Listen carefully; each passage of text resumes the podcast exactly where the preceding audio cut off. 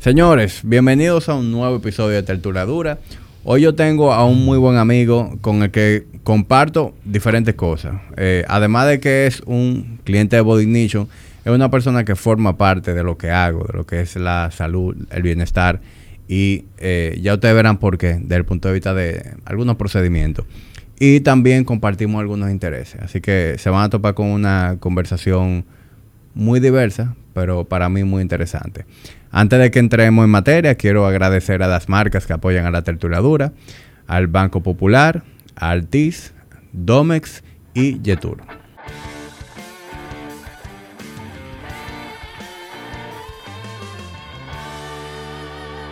Doctora Amnea, ya sí estamos grabando. Y que doctora Amnea es el, es el personal. ¿eh? y ver, bro. Bienvenido. Todo bien, gracias. gracias. ¿Cómo, cómo te sientes? En tu nuevo rol de, padre? De padre. Eh, una experiencia nueva. Todavía yo como que no me lo creo. ¿Cómo te trata Marcelo? Es que... Marcelo se llama, ¿verdad? Pero yo creo que así con el primero, ¿verdad? Bueno, ya han mantenido uno. Ah. Eh, no sé a qué tú te refieres. ¿Cuál ha sido tu, tu experiencia? No, es chula. Es chulísima, ¿verdad? Es, algo que yo no me lo estaba esperando así. Pero eh, es un hijo que fue buscado, fue programado. Entonces está, estaba todo súper organizado. O sea, que yo lo estaba esperando, Fara también, mi esposa, tú la conoces, amiguísima tuya. Bueno, Fara es más famosa que tú y yo. Fara es la que debería eh, presentarnos a nosotros. Exactamente. Entonces, pero bien, la verdad que... Y es súper tranquilo. Súper tranquilo. Que eso yo entiendo que... Ojalá. No sé a quién salió, porque a Fara no es, ni a mí, ni a mí tampoco. Pero es su, un angelito. No se porta bien. Sí, pero dale tiempo, que ellos van cambiando. Vamos a dar a que dos meses, tres meses. Por lo menos tres meses. Pero no, chulísimo, de verdad. De verdad que sí. Y definitivamente influye mucho los papás. O sea, qué tan, qué tan relajado tú tomes el proceso. ¿tú sabes? El embarazo, tú dices. Sí, viejo, porque hay gente que son histéricas independientemente de, lo, de lo tranquilo o no que sea el niño. Yo entiendo que sí. Farah, y Farah también piensa mucho en eso. Ella se tomó un tiempo el embarazo se hizo como una meditación. Ella se, bueno, por lo menos lo que, lo que nosotros tratamos de hacer. Eh, ella se, se, tomó su tiempo. Incluso ahora se lo está tomando también. Ella no está trabajando tan fuerte. Se está dedicando más al niño. Y uno no tanto. Pues el, uno tiene que trabajar. Pero pero sí, uno le dedica todo el tiempo que puede ahora. En verdad eso es muy ápero. yo estoy loco que cree que un chingo. Sí, sí para mí se pone chulo. Es chulo todo el tiempo, o sea, del momento en que nacen. Sobre todo para nosotros, para, para, el hombre. Sí. Eh, hasta que el niño sale del vientre, tú que tú lo revises y tú dices, tú no, como que ahí es que empieza el bonding, porque si no, la mujer no, la mujer de embarazo entero ya va creando una conexión totalmente con, con, No, que al principio en el embarazo tú no, yo personalmente no sentía mucho. Cuando ya estás embarazada, tú dices, bueno, voy a esperar. y después de chulo una patada o lo que sea, pero igual tú no tienes. Tú, La conexión tú no la tienes. Eso, eso, por lo menos yo no la tuve hasta que nació. Incluso yo, tenía una. Yo digo, le digo, le estaba relajando con Fara, digo yo, pero cuando, cuando él nació, yo tampoco sentí mucho. En el mismo momento. ¿Por qué? Porque yo estaba muy pendiente a todo, como a cosas médicas. Cuando yo lo sentí, cuando lloró, ahí fue que yo lo sentí. Pero fue como a las dos horas. Como que cuando lloró fue que yo me di cuenta. Cuando comenzó a llorar como por dolor, porque le, estaban sacando sangre. Y ahí yo sentí algo que no había sentido nunca. Y ahí yo me di cuenta, como, como ese sentido como de protección. No sé cómo explicarlo bien, pero fue algo así. Pero fue como a las dos horas. y yo incluso le dije, para después, yo le dije, pero fue como a las dos horas que yo sentí algo. Pero sí, estos primeros tres meses tú vas a tener a una criatura que lo único que hace es dormir, beber leche y llorar, y llorar cuando hay que cambiar el pan, pero o los gases, lo que pero sea. Pero él llora poquísimo también. Pero lo que te quiero decir es que estos tres primeros meses es como igual, uno está vuelto loco, o sea, tú te quedas embelesado viéndolo y que, pero la verdad es que no hay mucha interacción de allá para acá. Cuando él mira, tú dices, mira, ven a ver que me está mirando. Sí, cuando empiezan a hacer algunos gestos que sonríen, ahí es como que uno va. Claro. Pero como que el tercer, cuarto mes para allá, es que, que se pone chulo para mí. Es interesante. Hasta, hasta el hecho de tú ve a tu hijo que aprenda a, voltear la cara. Que aprenda a agarrarte la mano. a mover la cabeza o, a, centralizar la cabeza. Que tú sabes que a veces no tienen como el, equilibrio. Tú, e, e, ese, ese camino es chulo. Tú estás ahí, tú estás viéndolo. Por eso yo entiendo que hay que estar presente. También porque Sí, 100%. hay que estar Yo, yo, yo lo he dicho aquí en varias ocasiones, pero mis prioridades cambiaron del momento en que yo tuve a María José. Claro. O sea, yo, yo, yo, yo, yo trabajo mucho, sigo trabajando mucho, sigo trabajando mucho y siempre, siempre como que le he dedicado mucho tiempo al trabajo. Me gusta el trabajo. Pero ya dentro de mi esquema de vida, yo procuro estar presente. Eso está bien. Yo procuro, por ejemplo, tú has visto que tú vas al gimnasio a veces temprano y no me ves. No he Claro. llegado. Yo llego un chima tarde porque me gusta estar con la niña. Un Porque ratito al antes de final es de de eso que se trata. O sea, esos momentos no vuelven. Porque eso también tú, uno se pone a pensar, creo que lo hablé contigo un día que estábamos en los motores. Eh, trabajar es muy chulo porque estamos en una edad de superación, estamos trabajando porque tú quieres crecer tal vez por- hasta un cierto periodo, pero tú tienes que dedicarle tiempo a los muchachos. El- Claro. Ese tiempo no retorna. Y para mí, mi opinión, esos primeros siete, ocho, nueve años, eh, el niño aprende mucho por imitación. Sí. Eh, si tú comes mal, es muy probable que el niño coma mal. Si tú hablas duro, probablemente el, el niño te va a hablar duro. Sí. No, son cruciales. Y en estos días yo leí, yo leí algo.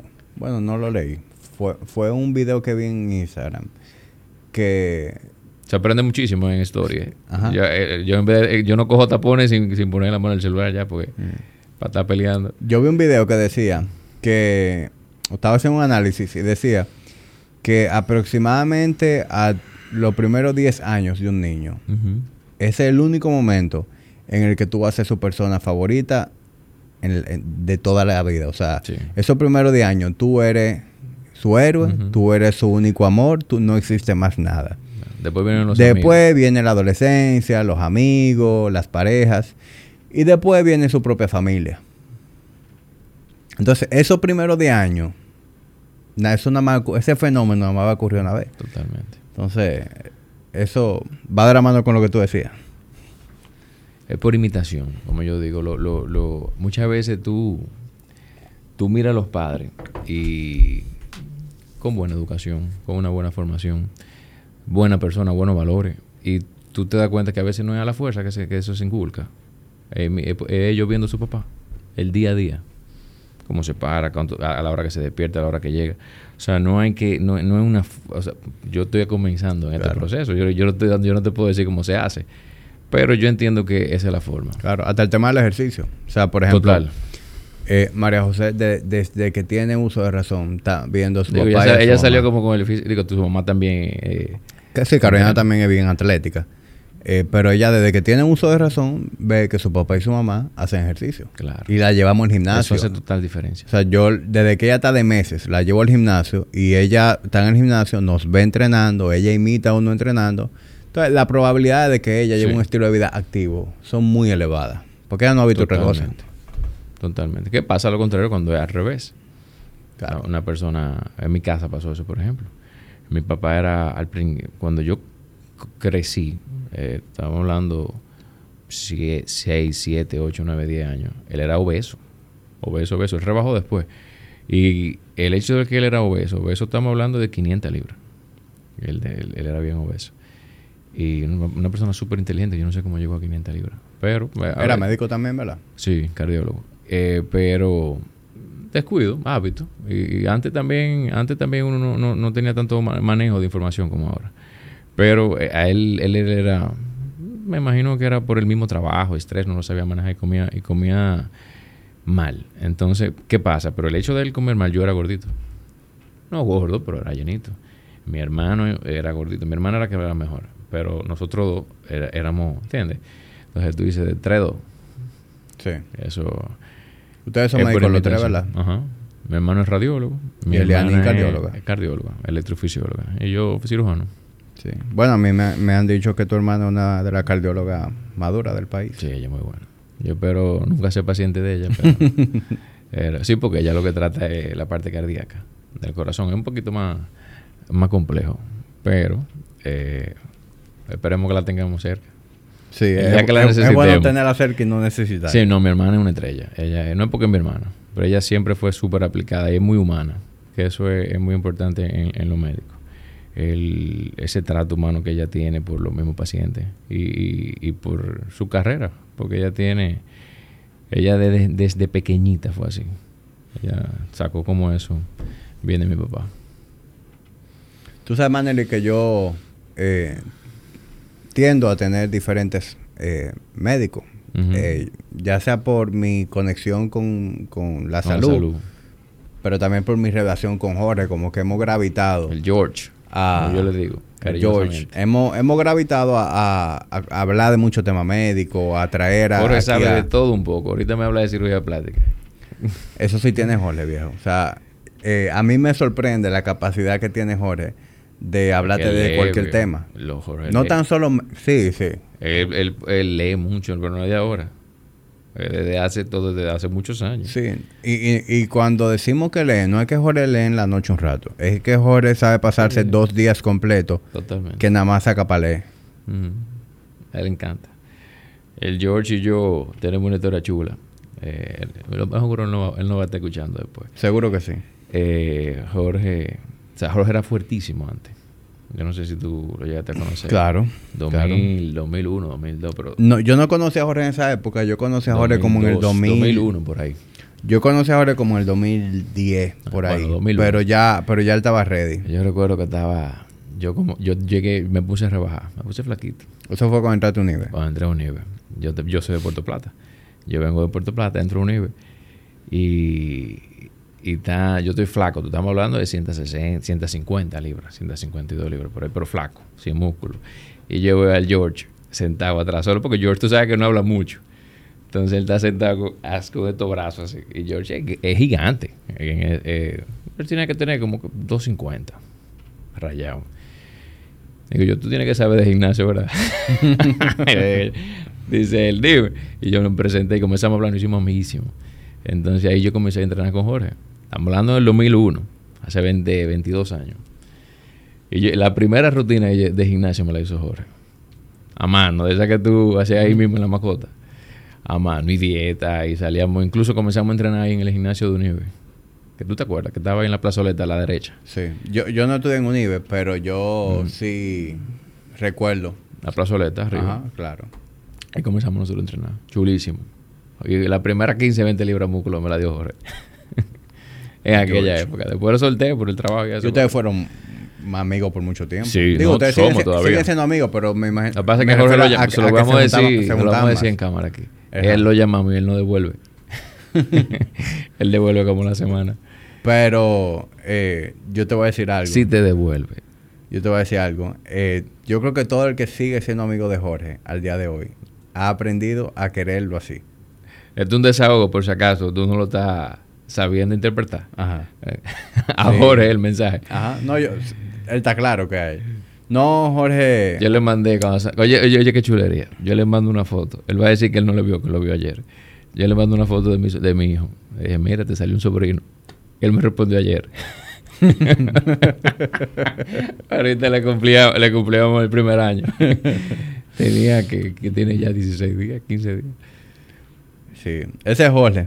Ese Ese es es. George. Pero. George, tiene tiempo para recapacitar y, y juntarte un poco. No, eh, hay, hay que quererlo así al George. Ahora, yo sí te voy a decir algo. Así como Jorge tiene que que se puede tomar su tiempo en responder, que se desaparece por periodo. George es un tigre que el día que tú lo necesites... Si yo lo llamo a las él- 3 de la mañana. El está ahí. primero que va a estar ahí. Que ya ha pasado, entre nosotros ha pasado. Y nosotros, claro, ese es hora. Por eso son los amigos. No, no Claro. es- generalmente yo tengo muy, muy buenos amigos que a mí no me gusta el amigo que te dice, tú no me estás llamando, que, o sea, que te estás reclamando si te ve. Yo, no, no, no, ¿cómo tú estás? ¿Cómo tú te sientes? Cuéntame. Que, o sea, yo no puedo verte y comenzar a reclamarte que porque no, porque tú tienes otra vida. Tú estás, tú, cuando yo te dejé a ti, tal vez estábamos montando bicicleta. Entonces ahora ya es diferente y yo quiero seguir compartiendo contigo, pero ya yo necesito más. Es que ese tiempo que tú y yo tenemos juntos, tú le des valor.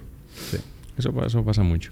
Y también ustedes los médicos, eh, Uno trabaja mucho, sí. con el, y, y con el tema de, de los teléfonos, WhatsApp, si tú eres una persona que maneja por ahí clientes, eso a No, veces se sale de control. O sea, mira, yo he en estado, lo personal, yo solté el WhatsApp. yo he estado en momentos con Jorge en donde te- sale esta conversación y, me- y él me dice a mí, ¿tú quieres que te enseñe WhatsApp? Hace así. sí, claro. Lleno. Cientos de conversaciones.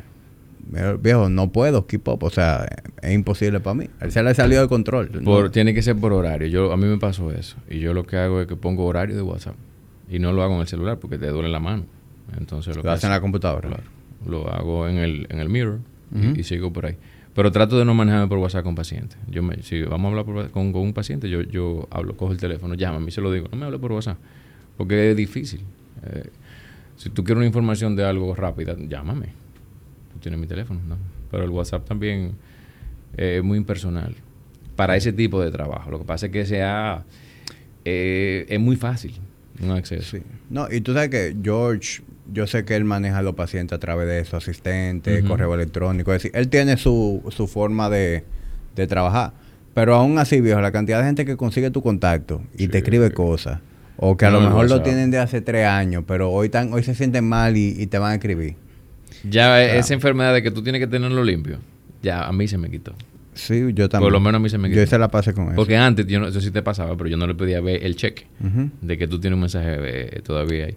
Sí. Yo Y- me siento y lo limpio. Sí. Por igual, horario. Igual Instagram. O sea, di que el. DM, el DM de Instagram también. No, no, imposible. Ya. Que tú, y yo y con eso sí yo puse regla. A veces yo me levantaba y lo primero que cogía era el celular. Ya yo cambié eso. Eh, y, fue hasta difícil porque tú te haces un hábito. Lo primero que te despiertas, para el celular. No, espérate. Déjame, yo estoy dependiendo de, este aparato. Entonces, yo lo que hice fue que lo puse por horario también. Como específico. Después que yo termino mi desayuno, que voy, hablé, que di de alta, que hice lo otro. Si de- en, el, en un tiempecito me siento y lo suelto. Después al mediodía vuelvo. Y al final. Bueno, Manelik, ya para que vayamos entrando un poquito en materia. ¿De qué tú quieres hablar? ¿De cirugía? ¿De, de- Fara, Fara fue una que cuando le dije que tú venías para acá me dijo, ¿y de qué ustedes van a hablar? Yo le dije, mira, no te preocupes, que nosotros el tema tenemos de sobra. Tú sabes que yo, evidentemente, tú no puedes venir aquí y que no no. hablemos un poquito de lo que tú haces, Claro. eh, de la cirugía estética. Pero tú y yo compartimos mucho interés de lo que yo quisiera que habláramos. O sea que eh, no, Mira, la- no nos vamos a encerrar a hablar de cirugía plástica. Claro, total- sin estoy embargo, totalmente de acuerdo. sin embargo, eh, Pero sabes que mi trabajo se mezcla mucho con el tuyo. Eh, sí. hay una conexión muy fuerte, eh, principalmente porque el paciente, ojalá que fuera así siempre, para serte sincero, que el paciente siempre eh, tuviera la opción de tú estar entrenando. Entrenar es lo que mejor te va a poner tu físico. Sí, y cuando tú buscas una cirugía plástica, por lo general tú quieres mejorar tu autoestima, tú quieres sentirte mejor, tú quieres tal vez mejorar como tú, tratar de llegar a lo mejor que se pueda como tú eras antes de los embarazos y así sucesivamente, pero sin entrenar no vas a tener ese resultado. Entonces lo ideal es que tú tengas esa conexión prácticamente, yo te diría que un 100%, porque tú, mis pacientes, hoy, hoy en día la gente se cuida más. No sé si me cambió el público, pero yo estoy viendo eso. Los pacientes, eh, por mucho, ya llegan con más conocimiento, llegan con una mejor alimentación. Eh, yo tengo una nutricionista, yo ya yo he cambiado algunas cosas también por, por, para tratar de mejorar no solamente el resultado, sino la, la misma persona. Porque muchas veces tú ves que el, el paciente a veces la- hace las cosas por desconocimiento, no es porque no quiere. Entonces, si no, a veces tú le ofreces simplemente el- la herramienta ya, te cambia. Eh, lógico, hay no todos, pero en su mayoría sí. El que, el que quiere mejorar y tiene la herramienta es, es mucho más fácil. O sea que ya, ya el público que llega donde ti es un público mucho más consciente Yo entiendo que sí. de hacer Ahora ejercicio, de comer de cierta manera. Tal vez eh, al principio no tanto, por- pero sí, porque ya llega mucho por recomendación de mucho boca a boca. eh, eh, prácticamente el paciente sigue una misma línea, pero yo entiendo que sí. Cu- Cuando un paciente no tiene un buen estado de salud, tú, lo, tú no operas, tú lo rechazas. No, es imposible. Pero lo que pasa, no, yo pero primero yo opero pacientes con 28 de BMI hacia abajo. Yo sé que el BMI no es un indicador tan fidedigno. Creo que te oí incluso a ti decirlo con Jorge. Sí, lo conversamos. Y Pero estoy pa- totalmente de acuerdo. Eh, pero tú tienes una idea.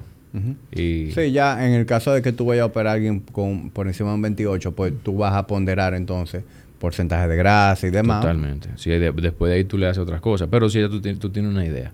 Principalmente por el tiempo quirúrgico que tú vas a llevar en cada procedimiento. Lo ideal es no hacer cirugía triple. Yo no hago cirugía triple. ¿Por qué? Porque se aumentan las complicaciones. ¿Qué es? Yo sé lo que es, pero descríbelo, porque hay gente Cirugía que se triple. lo Cirugía es. triple es cuando tú haces, por ejemplo, una liposucción, porque la gente dice, ah, no, es una lipo. No, una liposucción es una cirugía, es un procedimiento. Eh, liposucción, infiltración de grasa, abdominoplastía. Tú tienes dos grandes y uno pequeño. Y mama. Como le dicen el famoso mama makeover. Pero si una paciente flaquita, si una paciente que, que entiende que no es un tiempo quirúrgico tan duradero, entiendo que vale la pena. Ahora, una paciente que tú estás que está subiéndole los niveles de, de, de- de complicaciones, no lo haga. Tú lo puedes hacer en dos procesos, que es generalmente lo que uno hace. Toda la semana yo opero pacientes que ya operé. Casi siempre. ¿Por qué? Porque son cirugías grandes. Son cirugías que te llevan más de cuatro horas. A mí no me gusta estar con una paciente en cirugía. Cuatro horas. Entiendo que un tiempo prudente, máximo. Por el tipo de anestesia y demás. No, es por el mismo volumen de la cirugía, el mismo, el, el- el- tu mismo cansancio físico eh, del, del cirujano también. Eh, yo entiendo que tú no, tú no puedes tratar de resolver en una mañana eh, lo que, los cambios que te dieron tres niños.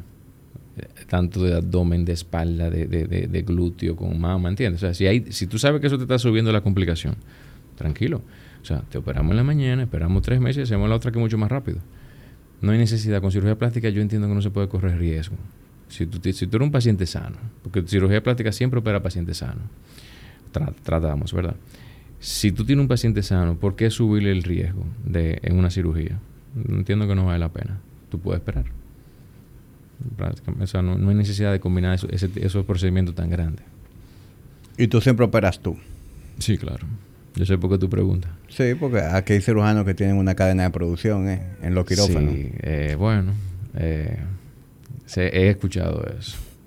Yo entiendo, mira, el, el volumen de cirugía, una vez yo lo, lo- lo hablé con, con un grupo, estábamos en un grupo, un grupo de cirujanos muy, muy buenos, que muy buenos cirujanos en el país. También, nada más no es malo, nada más no, es- no se habla lo feo, aquí hay muy, muy buena gente. Sí, me consta. De hecho, por aquí ha venido Ricardo Ventura, Ah, que es sí, colega bueno. tuyo. Sí, somos Yo muy conozco amigos. muy bien a Eduardo Mejía. Estamos- Eh, ahí tú, tú- tú me estás hablando de gente que yo son, los respeto y, y somos colegas. Incluso los dos vinimos de la misma escuela. Gustavo también Mm. lo conozco. Entonces, cuando tú tienes un paciente, eh, perdón, un cirujano que opera a 8 pacientes al día, 10 pacientes al día, yo no sé cómo lo opera. No sé. Porque que no, no me dan, no, el tiempo no me da. Las horas. No es eh, eh, por decir algo negativo, pero entiendo que tiene que tener un equipo, obligatoriamente, porque que no, no, me da, no me dan las horas. O sea, uno, yo te opero martes, miércoles y jueves. Eh, son mis días quirúrgicos. Yo opero dos pacientes, una grande generalmente y una pequeña, o una mediana. Eh, pero, y estoy muerto. O sea, tú sales cansado. Claro, eso te consume a ti 6, 7 horas de trabajo Sí, sí, más o menos. parado. Y un trabajo de mucha Parado, concentración. ¿no? y parado. Que eso, eso influye mucho. Cuando tú estás parado y, y, y con posiciones un poquito más incómodas, tú te cansas. Entonces, si tú te pones con un paciente y que eso, tú me dijiste de las triples, por ejemplo, 6, 7 horas, tú no vas a darle la misma calidad de cirugía a las a la, a la- a cuando tú lleves 5 horas que cuando tú estás empezando. Y el mismo paciente también. Es como si le, pasara un camión por arriba. ¿Entiendes? La recuperación es mucho más lenta. En cirugía plástica no se corre riesgo, punto. Tú- por eso uno trabaja con un equipo grande, de cardiólogo, de nutricionista, de, de todo. Ese equipo entero te ve el paciente, tú haces un buen prequirúrgico y te libera el paciente. Después que tú lo liberas, entonces ya tú revisas todo. Incluso tú tienes un equipo de postquirúrgico también. Que hay que estar arriba del paciente. Eh, tú sabes que aquí hay muchos cirujanos eh, plásticos. Es decir, eh, Sí, la en industria este ha crecido país- mucho y hay una camada de cirujanos Nueva. jóvenes. Eh, dentro de los cuales eh, mencioné algunos que conozco y de los cuales he tenido muy buenas referencias. Pero a- al mismo tiempo, yo que en- a través del gimnasio eh, tengo muchos clientes que también se someten a procedimientos, pues tengo como una oportunidad de yo tener referencias de cada uno. Como, mira, me gusta fulano por esto, me gusta sultano por esto. Porque es natural o por fulano. Sí, ya, ya sea porque ven tu trabajo y le gustan tus obras, ¿verdad? Tu- lo que tú haces.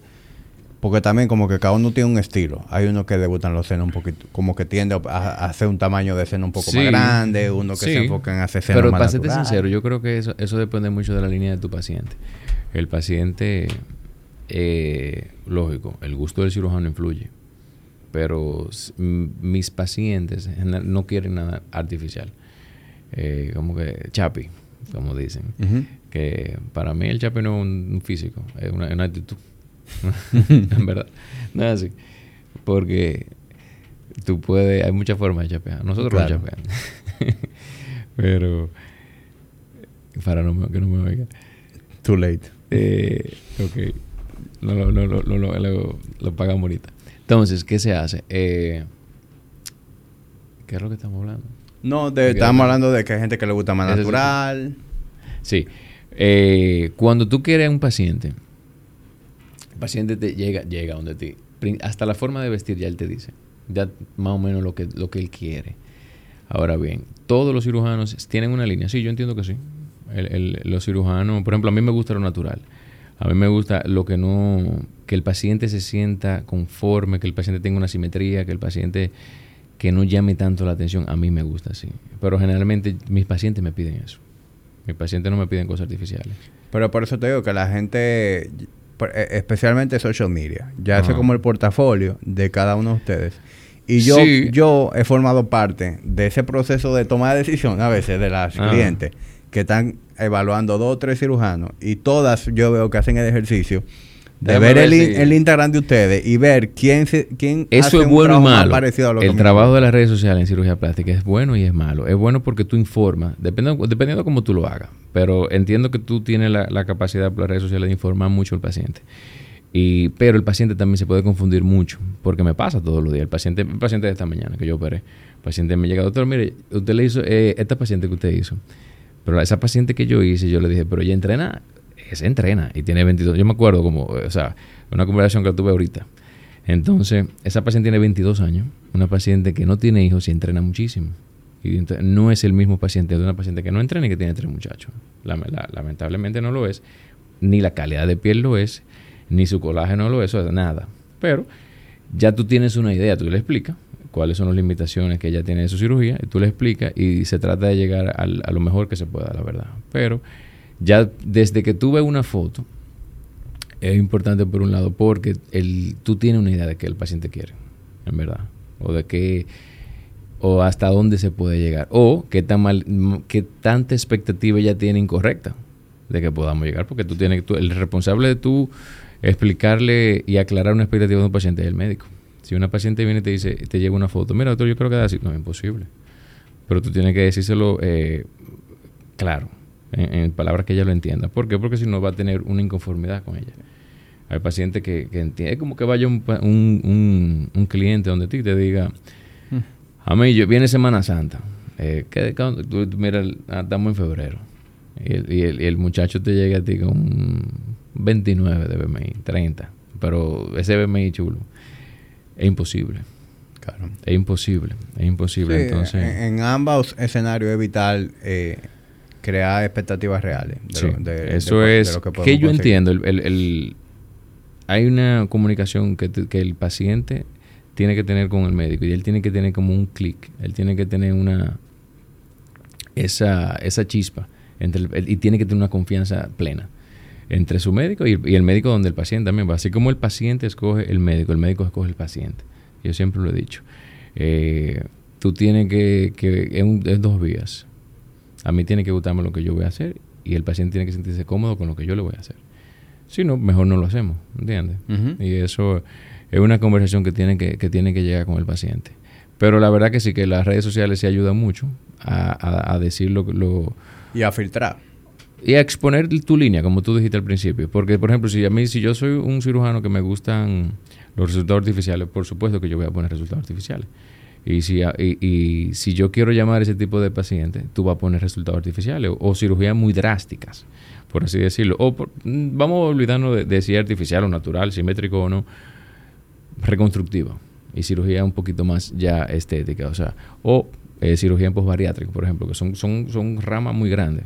Mucha gente se, hace solamente que está muy de moda porque hay mucha cirugía, eh, mucha cirugía bariátrica hoy en día, muchísima.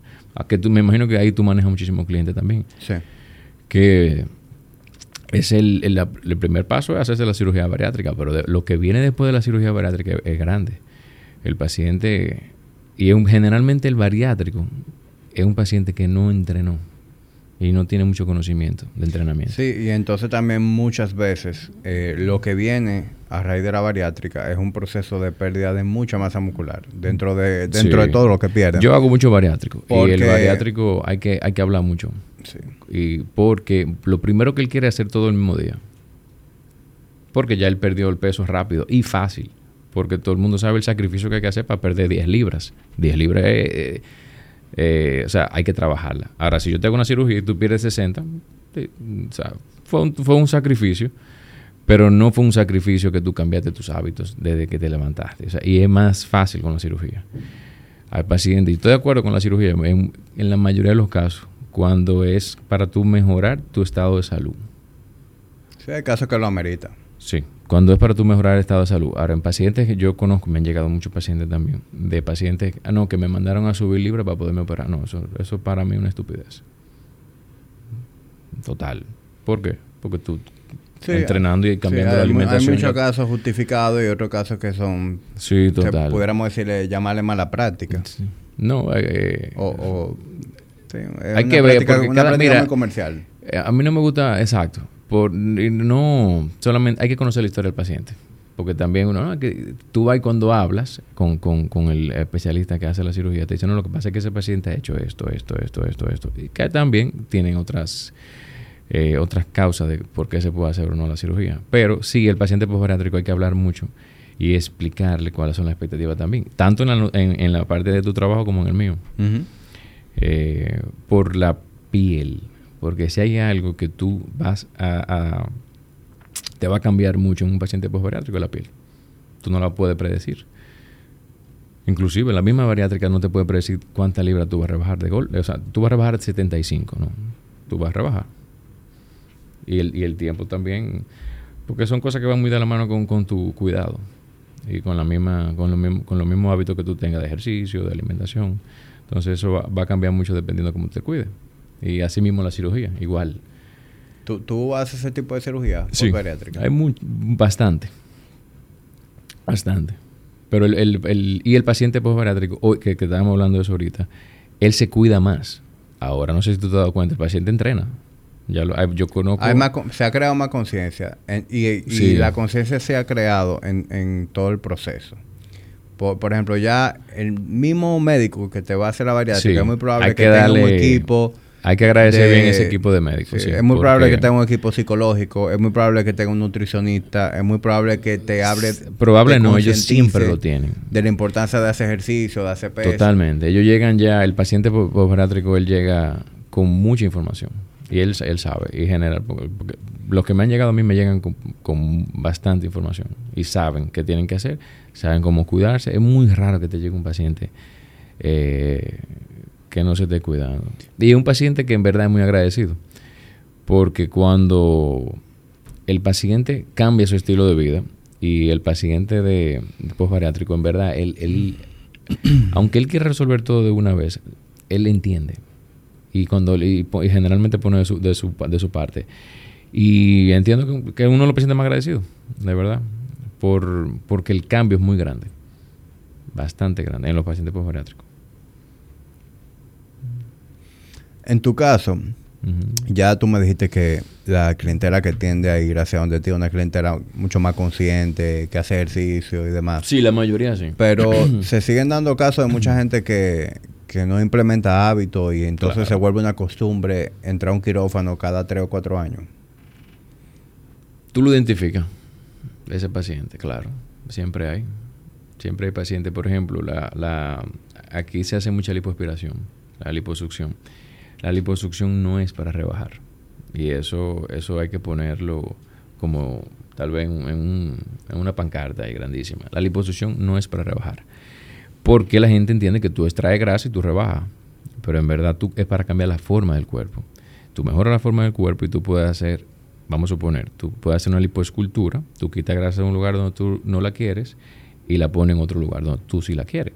Y ahí tú cambias entonces, tú prácticamente lo que hace es que moldea el cuerpo. Pero tú no vas a rebajar si tú, si tú sigues con los mismos hábitos que tú tenías antes. Yo te voy a cambiar el cuerpo. Pero si tú sigues ingiriendo, que mucha gente dice, doctor, esa grasa no vuelve. Claro, espérate. ¿Qué es no volver para ti? Porque ya va para algún lado. Grasa intraabdominal, se te va a poner eh, y va a ir a otras áreas. Pero no vuelve en la misma proporción. ¿Entiendes? Sí, que por eso se ve muchas veces que una mujer eh, se hacen una cinturita y se ve muy bien después de la cirugía, pero no hacen cambio de hábito. Y un año, dos años, andan con estos brazos que parecen Ronnie Coleman. Eh, bueno, eso pasa, sí, pero puede pasar más cuando entonces tú entras en lo, en lo que tú, tal vez en el, en el acto quirúrgico. Si yo tengo una paciente que maneja un BMI un poco más alto, que no, no lleva esos hábitos, no lleva eh, ese tipo de alimentación, ese tipo de, de ejercicio, tú no le puedes poner una cinturita. ¿Entiendes? O sea, ahí vamos con la parte de la simetría. Si tú haces eso, la estás poniendo en una posición ya. Totalmente. es como la, la, la lipodefinición, eh, que hoy en día está, muy, muy, muy de moda. La, la high definition no es para todo el mundo. Yo no te puedo hacer una, lipo, una lipomarcación en un paciente que no hace prácticamente nada de ejercicio, porque se va a ver extraño. Y se ve extraño, se ve feísimo. Entonces tú haces lo que tú te quieres crear son prácticamente sombras. Eh, que yo tampoco estoy muy de acuerdo con el paciente que se haga una, una high definition muy marcada, porque se ve artificial, la verdad, se ve artificial. Se ve artificial y, y, como tú dices, si el resto del cuerpo no guarda ninguna armonía, se ve súper extraño. Súper, se ve. Y, pero a pesar de eso, hay pacientes que me lo piden. Y yo estoy seguro que se lo piden a muchísimos colegas. Que tú sabes que son pacientes que son llenitas y son pacientes que tú le ves incluso las manos y, todo, o sea, no hacen ejercicio y te dicen, no, doctor, yo quiero una marcación. Entonces tú tienes que explicarles por qué no se puede hacer en caso de ella. Aunque, que vale la pena decirlo, antes, porque también antes la liposucción se hacía para sacar grasa y punto, ¿verdad? Estamos hablando de 10 años, cuando yo aprendí. Ya la, la marcación se comenzó a hacer en el 2000, 2000 bajito. Pero cuando tú la primera, al principio cuando se hacía la liposucción era simplemente para sacar la grasa. Tú sacabas toda la grasa, pero no daba forma. Entonces también pasaba otra cosa. Tú le quitabas la forma al cuerpo y al abdomen. Entonces se, veía prácticamente liso todo. Hoy en día, incluso con un paciente que esté fuera de su peso, tú tienes que marcar la sombra de dónde están sus músculos. Suave. Porque hasta uno cuando está fuera de forma, si tú estás... yo estoy un poquito, tú no, tú siempre estás en forma. Pero si tú te sientas, aunque te salga un poquito de grasa, tú tienes una depresión en el medio, en la línea alba. Tú tienes si tú haces un ejercicio, si tú haces un movimiento o algo, tú tienes una depresión aquí. Porque normalmente tú tienes esa, esa, esa depresión. Estés fuera de forma o no. Entonces, eh, si tú la tienes lisa, es porque yo se la borré. ¿Entendiste? Y eso pasaba mucho antes. Ya no, porque las cosas van cambiando. Y uno va tratando de mejorar siempre los procedimientos. Hoy en día cambia todos los años tratando, cambia la tecnología, cambia la forma, la técnica, como tú haces las cosas. Lo, lo ideal sería, yo me voy a referir al tipo de, de personas, y bueno, voy a hablar específicamente de las mujeres, que son quienes tienden a ser más, por lo menos más abiertas con este tipo de cosas. Eh, en el caso de las mujeres... Los hombres se operan mucho. Sí, yo sé que sí, pero... el hombre no, no lo dice. No lo dice. Por eso decía que las mujeres tienden a ser más abiertas con este tipo de cosas. Ya yo he entrenado con varios ya. ¿Eh? En Body Ignition, ya yo he entrenado con varios. Vamos a tener que hacer una litica ya. No, no, no. Mira, te decía que para el tipo, yo que, yo que estoy muy consciente de lo que las mujeres andan buscando hoy en día estéticamente, eh, yo creo que el mejor resultado se tiene cuando primero tú agarras tu canvas y tú tratas de lograr lo mejor posible con lo que tú tienes. Totalmente. Y entonces ya con ese canvas un poquito ya más terminado, pues se pone en manos de un profesional Totalmente y se termina de esculpir. Y eh, eso te hace el trabajo mejor a ti. Decir, tú, puedes tener más visibilidad verdaderamente. Yo solo explico a los pacientes. Muchas veces tú, yo veo un paciente que tú sabes que entrenaba, que tú sabes que, porque se le ve, tú le ves la anatomía, y tú te das cuenta que ella eh, tenía un pasado de otro físico. Y los embarazos cambian mucho en la mujer también. O sea, nosotros, esa parte hay que entenderla. Los embarazos, por más que, por más que la paciente se cuida, eh, eh, son, son nueve meses de, un cambio hormonal fuerte. Son nueve meses que tú estás comiendo por dos.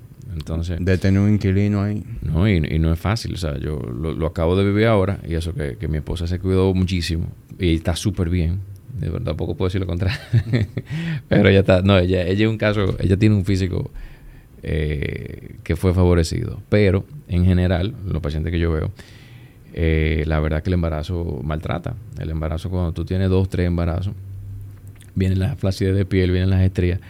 Y la, la única forma de, de tú mejorar esa parte, aunque tú te cuides, muchas veces con, con dieta, con, con ejercicio, es con cirugía plástica. Y en verdad, uno de los pacientes que más eh, se beneficia con eso es los pacientes que son eh, que tienen ah, después del embarazo, principalmente. Pero cuando el paciente viene con, un con una base de entrenamiento, 100% la cirugía queda mejor. 100%. Paciente que se alimenta mal, él llega inflamado con, donde ti. Entonces tú estás operando al paciente en su, en su peor pico. Eh, y yo siempre, tú lo identificas y tú se lo dices, pero ahora, ¿cuánto es lo máximo que tú has pesado? Ah, doctor, yo estoy en mi peor peso, porque no estoy haciendo esto y esto y esto y esto. Yo general- generalmente se lo, se, lo, se lo recomiendo. Cuídate, vamos a hacer esto y esto, y vuelve entre meses. Y pasa muchísimo y los pacientes vuelven. Es hablar, conversar con el paciente y decirle, porque al final, ¿qué es lo que tú haces un médico? Darle, tratar de darle el mejor tratamiento al paciente y tratar de buscar el mejor resultado. Si el mejor resultado en cirugía programada, porque cirugía plástica es una cirugía totalmente programada, tú vas sano. Y tú dices, mira, yo me quiero hacer esto, ¿qué tú piensas? O sea, no es una apendicitis, que tú estás llegando con una emergencia. Mira, vamos a hacerlo en mayo, en junio, en julio, y para que te quede mejor vamos a hacer esto, esto y esto y esto. Ah, no, yo no puedo ahora, lo hacemos en diciembre. Ah, pues lo hacemos en diciembre, ¿entiendes? Es una programación, no una emergencia. Entonces, cuando tú haces eh, ese tipo de cirugía programada, tú tienes todo el tiempo del mundo. O sea, no hay necesidad de estar corriendo. Tú lo que quieres es tratar de buscar el mejor resultado. De, de cada 10 personas que tú operas, eh, ¿cuántas son hombres? No, el, el- el público de mujeres siempre va a ser mayor. Entonces, ¿Cuántos hombres? ¿Uno? No, tal vez de, de 20. De 20 Uno de 20. O sea, un 5%. En mi caso sí. Pero 5%. probablemente en otros en otros médicos no. Pero en el mío sí. En el mío yo tengo muchos ¿Y, pacientes y- mujeres, y cuál es el tipo de procedimiento más común entre hombres? Lipo. Lipo. Pero eso también, yo creo que eso, eso varía mucho de la práctica de cada cirujano. Pero lipo sí. ¿Y, Totalmente. y tienden a ser hombres que sí entrenan o, Y o sí, en todo, pr- prácticamente todos entrenan. Que, frustrados porque no les no, no frustrado. No, no, no, no crea. Porque hay mucha. En el, el hombre es un buen paciente. Excelente paciente. Porque el, el- el hombre generalmente va porque tiene un poquito de grasa localizada que es mucho más difícil de sacar. Es por los chichos, los famosos chichos. Y, por ejemplo, esa es una región que tú quitas la grasa de, de esa región y ya no, prácticamente el paciente no vuelve. Porque, es- claro, si tú sigues comiendo y si tú sigues comiendo mal, eh, tú vas a tener entonces grasa intraabdominal y etcétera, etcétera, etcétera. Pero, pero el, el- el hombre que entrena, el hombre que se cuida, eh, eh, eh, es muy buen paciente, la verdad. Por lo que he tenido de experiencia. Claro, hay excepciones, pero no es la regla. de- Y- y- y- y definitivamente. ¿tú, tú no ves mucho a ginecomastia? Sí. Eh, por uso de esteroides, ¿tú te me refieres? O, o obesidad también. Sí, sí, hormonal. Eh, más en, en jovencito, lo he visto por, por obesidad, lo he visto mucho. Pero por esteroides he visto bastante aquí. Ya no tanto, parece que están aprendiendo. Pero sí, sí, he, he visto, he visto algunos. eh, incluso eh, amigos de nosotros. Eh, pero bien. Sí, en lo- en- con el uso de, de esteroides, tú sabes que a veces ocurre. Eh, es bastante normal, pero también se ven muchos casos de, de, de hombres que a la hora de ganar peso, pues aromatizan mucho y desarrollan lo que llaman los men boobs o los moobs. No, y hay una, hay una pseudo también. A veces no simplemente una, una ginecomastia que, que es glándula. Tú puedes tener poco grasa, que generalmente es así.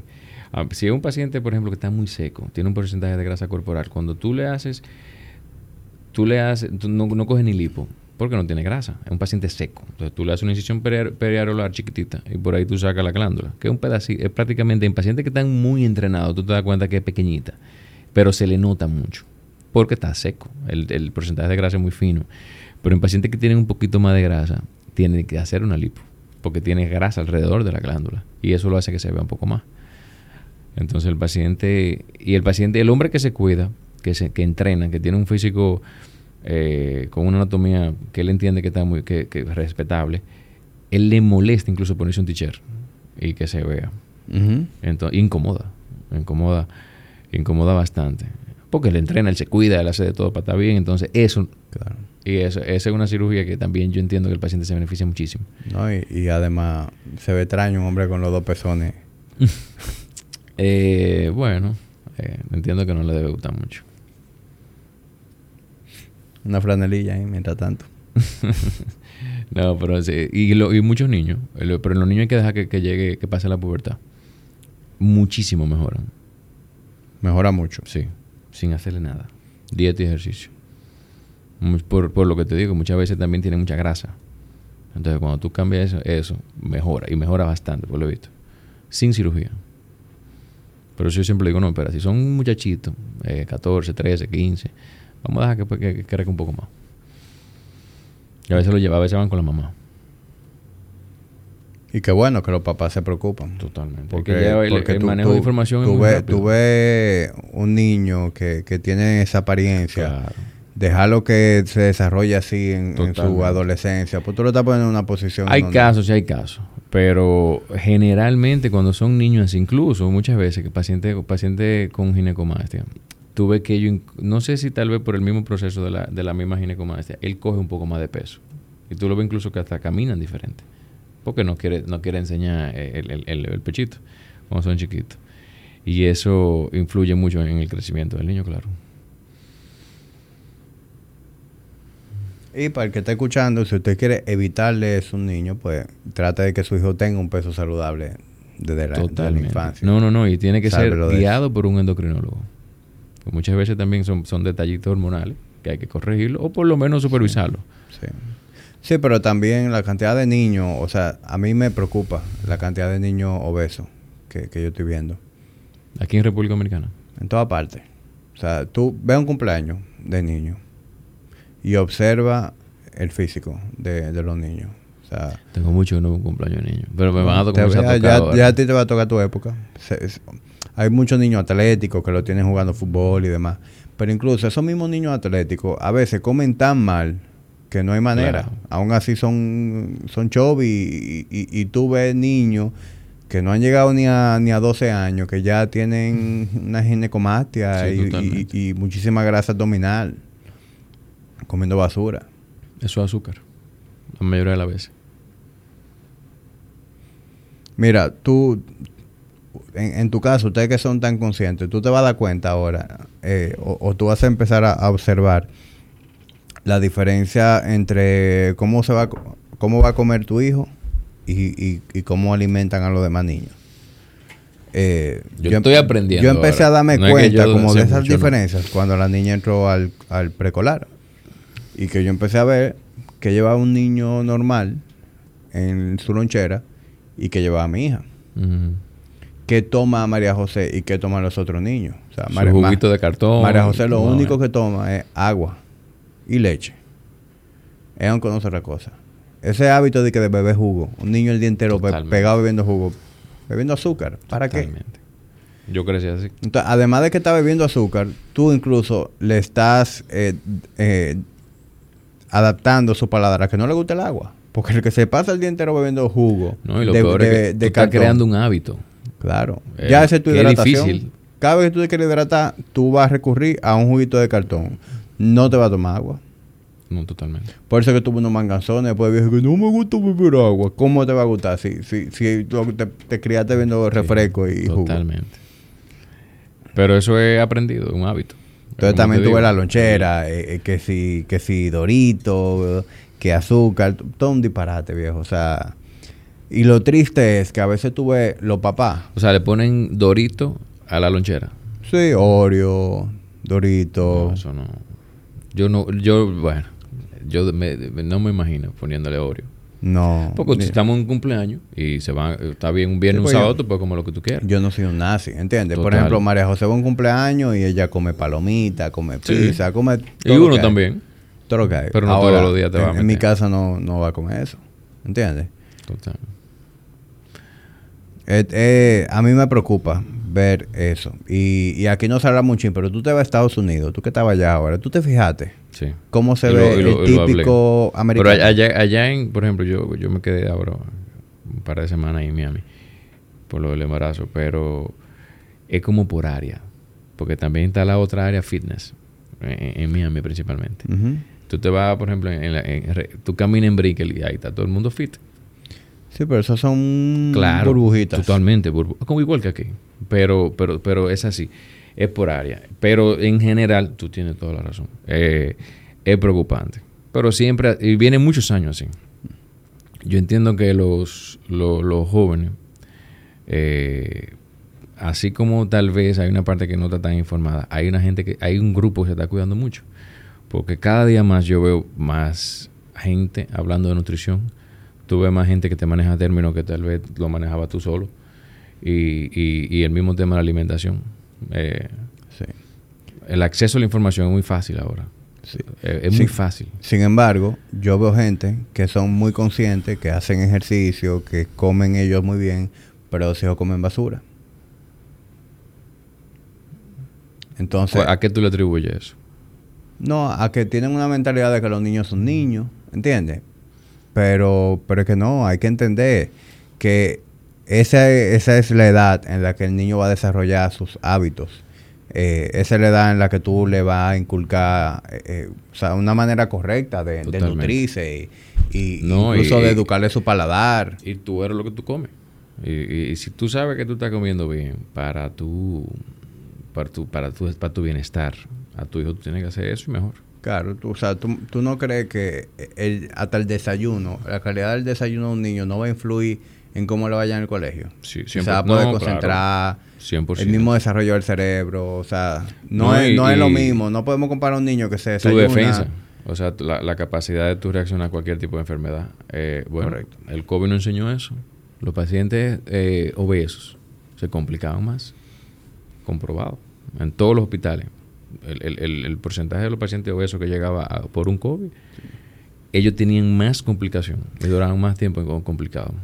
Entonces yo le voy a hacer un llamado. Si usted, papá, mamá, usted es un fiebre del gym, usted come súper bien, usted hace ejercicio y tiene a su hijo comiendo basura, pues reflexione y trate de ir replicando eso en su hijo, por favor. ya será un rant que tenía que sacarme. Ahora, yo tengo amigos que son súper atléticos y los hijos son igual. También. Ta- ta- Tenemos la otra parte. Y se cuidan muchísimo. Y hacen muchísimo ejercicio. Y el papá monta bicicleta y el niño monta bicicleta. Por lo que hablamos cuando, cuando empezamos. Eh, modelo, o sea, conducta Totalmente. aprendidas. Tengo varios, varios, varios, varios amigos así cerca. Y, y veo que entiendo que se puede. Eh, yo con mi, con mi hijo no quisiera eh, forzarlo a nada. No, yo creo que a los niños no se puede forzar a nada. Pero, por ejemplo, hay, hay veces que tú ves a los padres, no, porque no le gusta tal cosa y por eso come aquello. Yo nunca he visto un niño haciendo eh, la compra en el súper, ¿verdad? Eso, eh, yo, yo, yo he hecho ese comentario. No, que él nada no más al come esto. Digo yo, ah, entonces él, él va al súper. Claro, o sea, tú eres responsable de lo que él come. Sí, 100%. No es que si no le gusta algo se lo meta por, por, por- por ojo, boca y nariz, pero hay, hay sustituciones. Estoy de acuerdo. Y yo tengo una niña, yo sé lo que es un niño que un día te come una cosa, el día siguiente no te la come. Pero hay toda un, todo un universo de alimentos saludables en los cuales tú te puedes seguir apoyando. Es que mira, el tema de la alimentación, eh, yo soy cirujano plástico, pero la alimentación eh, eh, en mi trabajo influye más de lo que tú crees. Eh, cuando un paciente te come bien un, o un- y un paciente te come mal, o sea, inclu- en todos los aspectos él, te va a cambiar. En todo. Cuando, cuando se le presenta una enfermedad, en el trabajo, eh, en todo, en, su, hasta en su humor, el paciente te cambia. La forma como tú llegas al trabajo, la forma como te despiertas, la forma, todo. La forma como tú duermes. Inclusive, y, y por experiencia te lo digo, yo, yo no como, o sea, ahora estoy tratando de comer mejor, pero no hago dieta, nunca hice dieta, pero sí me alimento razonable. Y yo lo que hago es, en la semana como bien, porque prácticamente me paso el, día en la clínica, entonces ahí es como más fácil. Y los fines de semana, tú no llevas tanto horario. Tú, yo duermo mejor en la semana. Yo descanso mejor en la semana. Y yo funciono mentalmente y, prácticamente en todo. Funciono mejor en, en- en la semana. Y yo, pero en la semana yo trato de entrenar. En la semana yo trato de alimentarme bien, de hidratarme bien, que mucha gente se le olvida la hidratación. Mucha gente eh, no le da tanta importancia a la hidratación. Y, pasa mucho con los pacientes también. A veces yo prefiero que el paciente se hidrate más de lo que esté comiendo.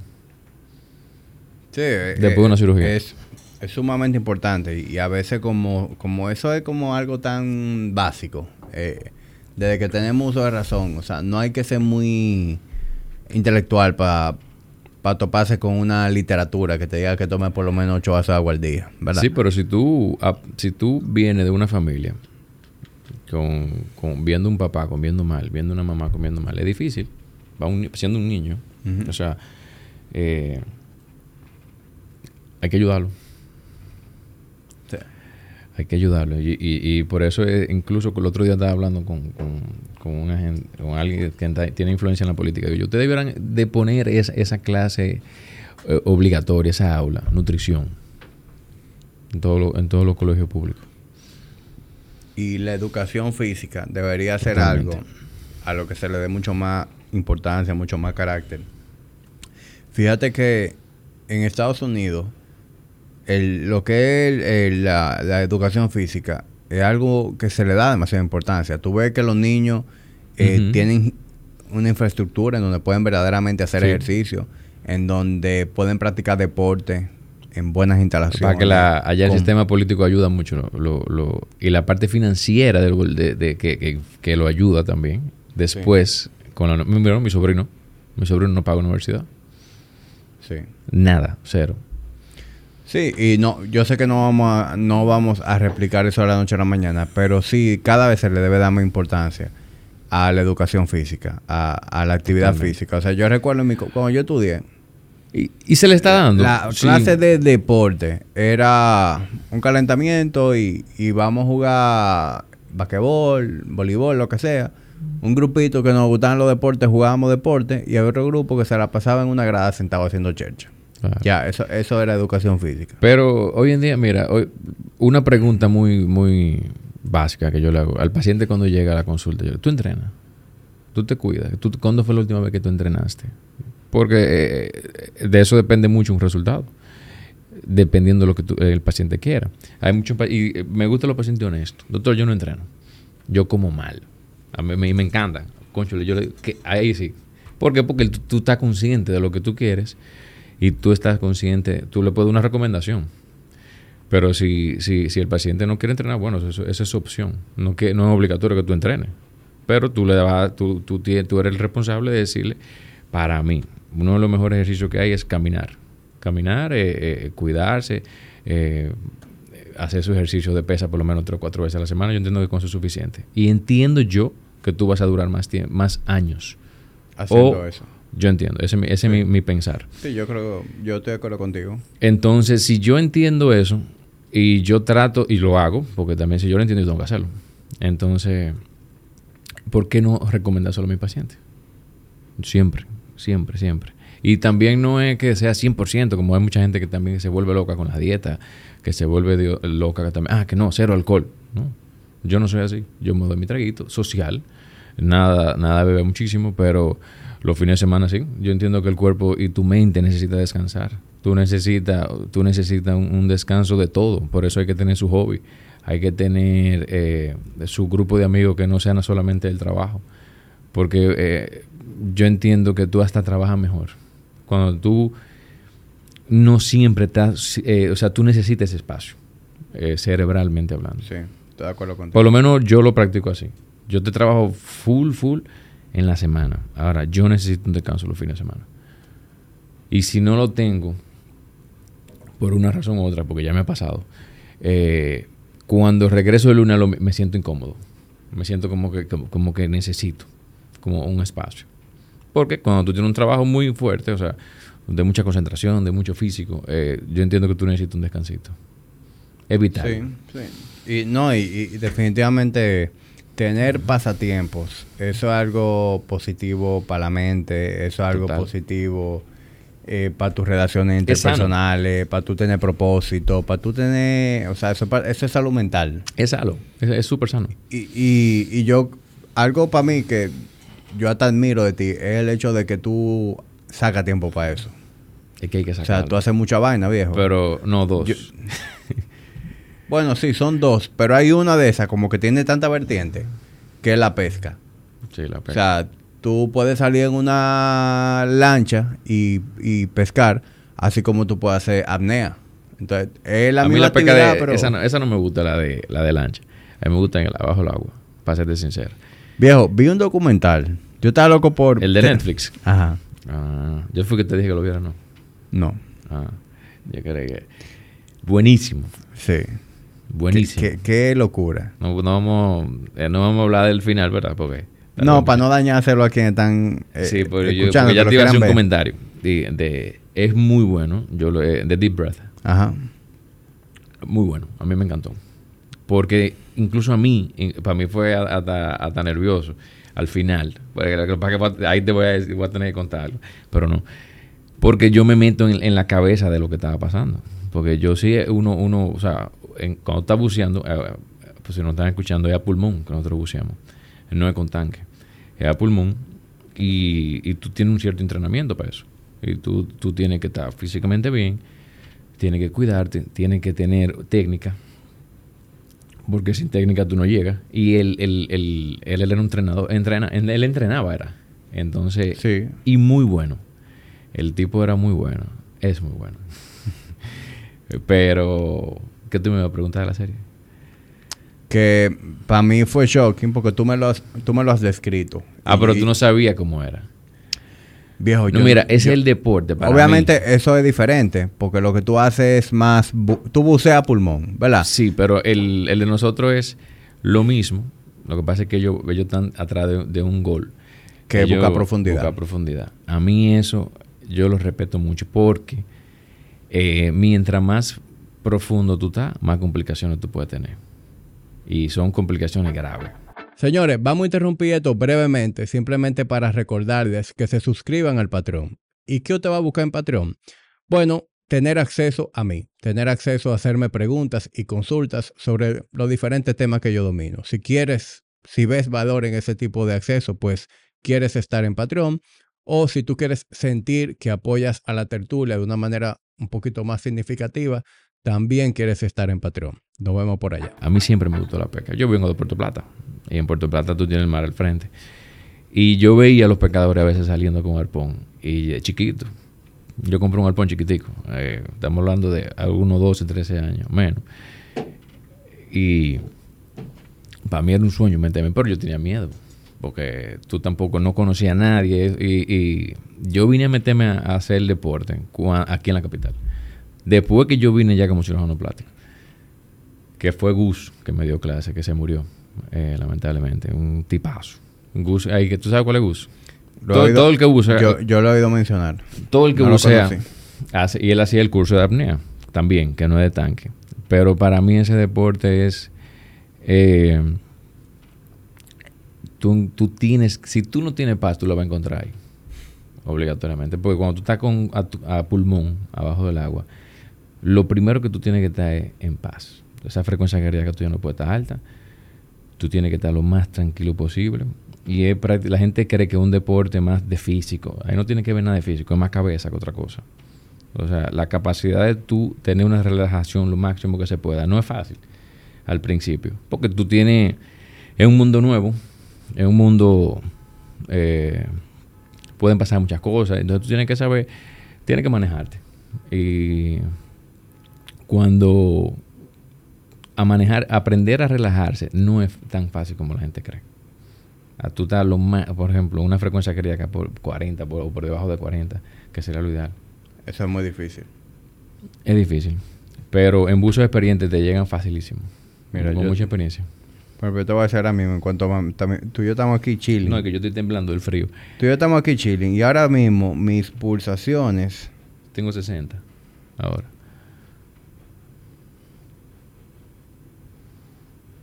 Espérate, que esta vaina le dio para actualizarse ahora. ¿Qué te parece? Pero vamos un día. ¿Te gusta el mar? Eh, le tengo mucho respeto. Además, mira, el... Pues, el- Mi pulsación ahora mismo está en 68. Está bien. No, yo sé que también, pero... Eso es atleta. Pero 40. Sí. Durmiendo nada más yo bajo ahí. Ahí lo, cuando es- por ejemplo, esos buzos que van a, van a pulmón eh, bajan mucho más de 40. Chequéalo. Chequéate el documental bien. Pero cuando, además, es una de las pescas más leales que hay. Por ejemplo, esas pescas de arrastre, esas pescas de chinchorro que hay aquí es un desastre. Aquí no hay control con nada y te matan todo. Aquí no hay peces. Peje, como le decimos el, eh, el dominicano, que aquí no hay. Uno, uno, tiene sus puntos porque uno sabe dónde tiene que ir y, se va lejos. Pero tú vas a, buscar lo que te vas a comer. O sea, tú no estás matando por matar. Porque con arpón. O sea, tú estás eligiendo exactamente lo que te vas a comer. No es que tú vas a matar todo lo, lo que venga por ahí. Y, y en verdad es, es un, es un deporte muy chulo. Yo no, yo te puedo decir que es el deporte más, más retador que yo he hecho. Mira, yo sí quiero aprender, tengo mucha curiosidad por bucear. El buceo, pero buceo con tanque. Una O vez sea- yo me puse un tanque. Y es, es chulísimo. Yo no conozco ninguna de las dos. Es decir, me gustaría vivir la experiencia de bucear. Yo no sé si con tanque, yo no sé si apnea, pero Tú sabes que en este país yo no entiendo cómo una gente vive en una isla. Y a veces no te sabe. No. Buceo ya es otra cosa. No sabe nada. O, no, o, o duran seis meses que no a una playa. Yo no entiendo eso. Yo, yo me enfermo, yo creo. Pero Yo también hay gente que son, yo pienso, yo pienso así, hay gente que son de agua. Yo tengo que estar en el mar. Eh, si yo duro dos semanas eh, y no estoy metido en el agua, no sé, me siento, me gusta. Es algo que me da paz, que me da, que me da tranquilidad. Pero el, el buceo de apnea, vamos un día. Yo, te, yo tengo todo el equipo. Y pero tú supiste que no voy a durar ni un minuto bajo el agua. Es que un minuto es mucho. Buceando, la gente cree que, ah, no, si en reposo, en reposo, tú puedes durar tres, tú, porque tú, tú eres atleta. Y yo hice, Líder, yo nunca en mi vida he durado tres minutos Sí, pero con, la respiración. con técnica que uno te diga rápido, tú lo haces. En serio. Porque todo es técnica. Así mismo como tú vas y, me dices, man, no doble espalda. Si tú la- te pones derecho, tú verás que le va- va- te va a crecer un poquito más el músculo. Lógico, porque que yo no lo sé hacer. Desde que yo te diga a ti cómo tú lo tienes que hacer, tú, tú aprendes de una vez. Y tú, tú, al ser una persona atlética, tú vas a, en reposo, no es lo mismo que buceo de pulmón. Cuando tú estás bajando, ya influyen otras cosas tú tienes que estar relax, tú tienes que estar tranquilo. Tú no, los movimientos que tú haces son suavecitos. O sea, eso es, eso, y eso tú lo vas, lo vas adquiriendo con, con los años. ¿no? ¿Qué, qué tan profundo tú vas a, a pescar? Antes bajaba más. Ya cuando aprendí, bajo menos. Eh, ¿Por qué? ¿Qué aprendiste? Miedo. Ajá. A- a los, los muchachos me relajan. Ahorita me está escuchando uno ahí. Antes yo recuerdo, hay una historia chula con un amigo. Me, yo bajo 80 pies y me acuesto. Y estoy en el piso acostado. Pero yo no sabía, no tenía tanto conocimiento como ahora.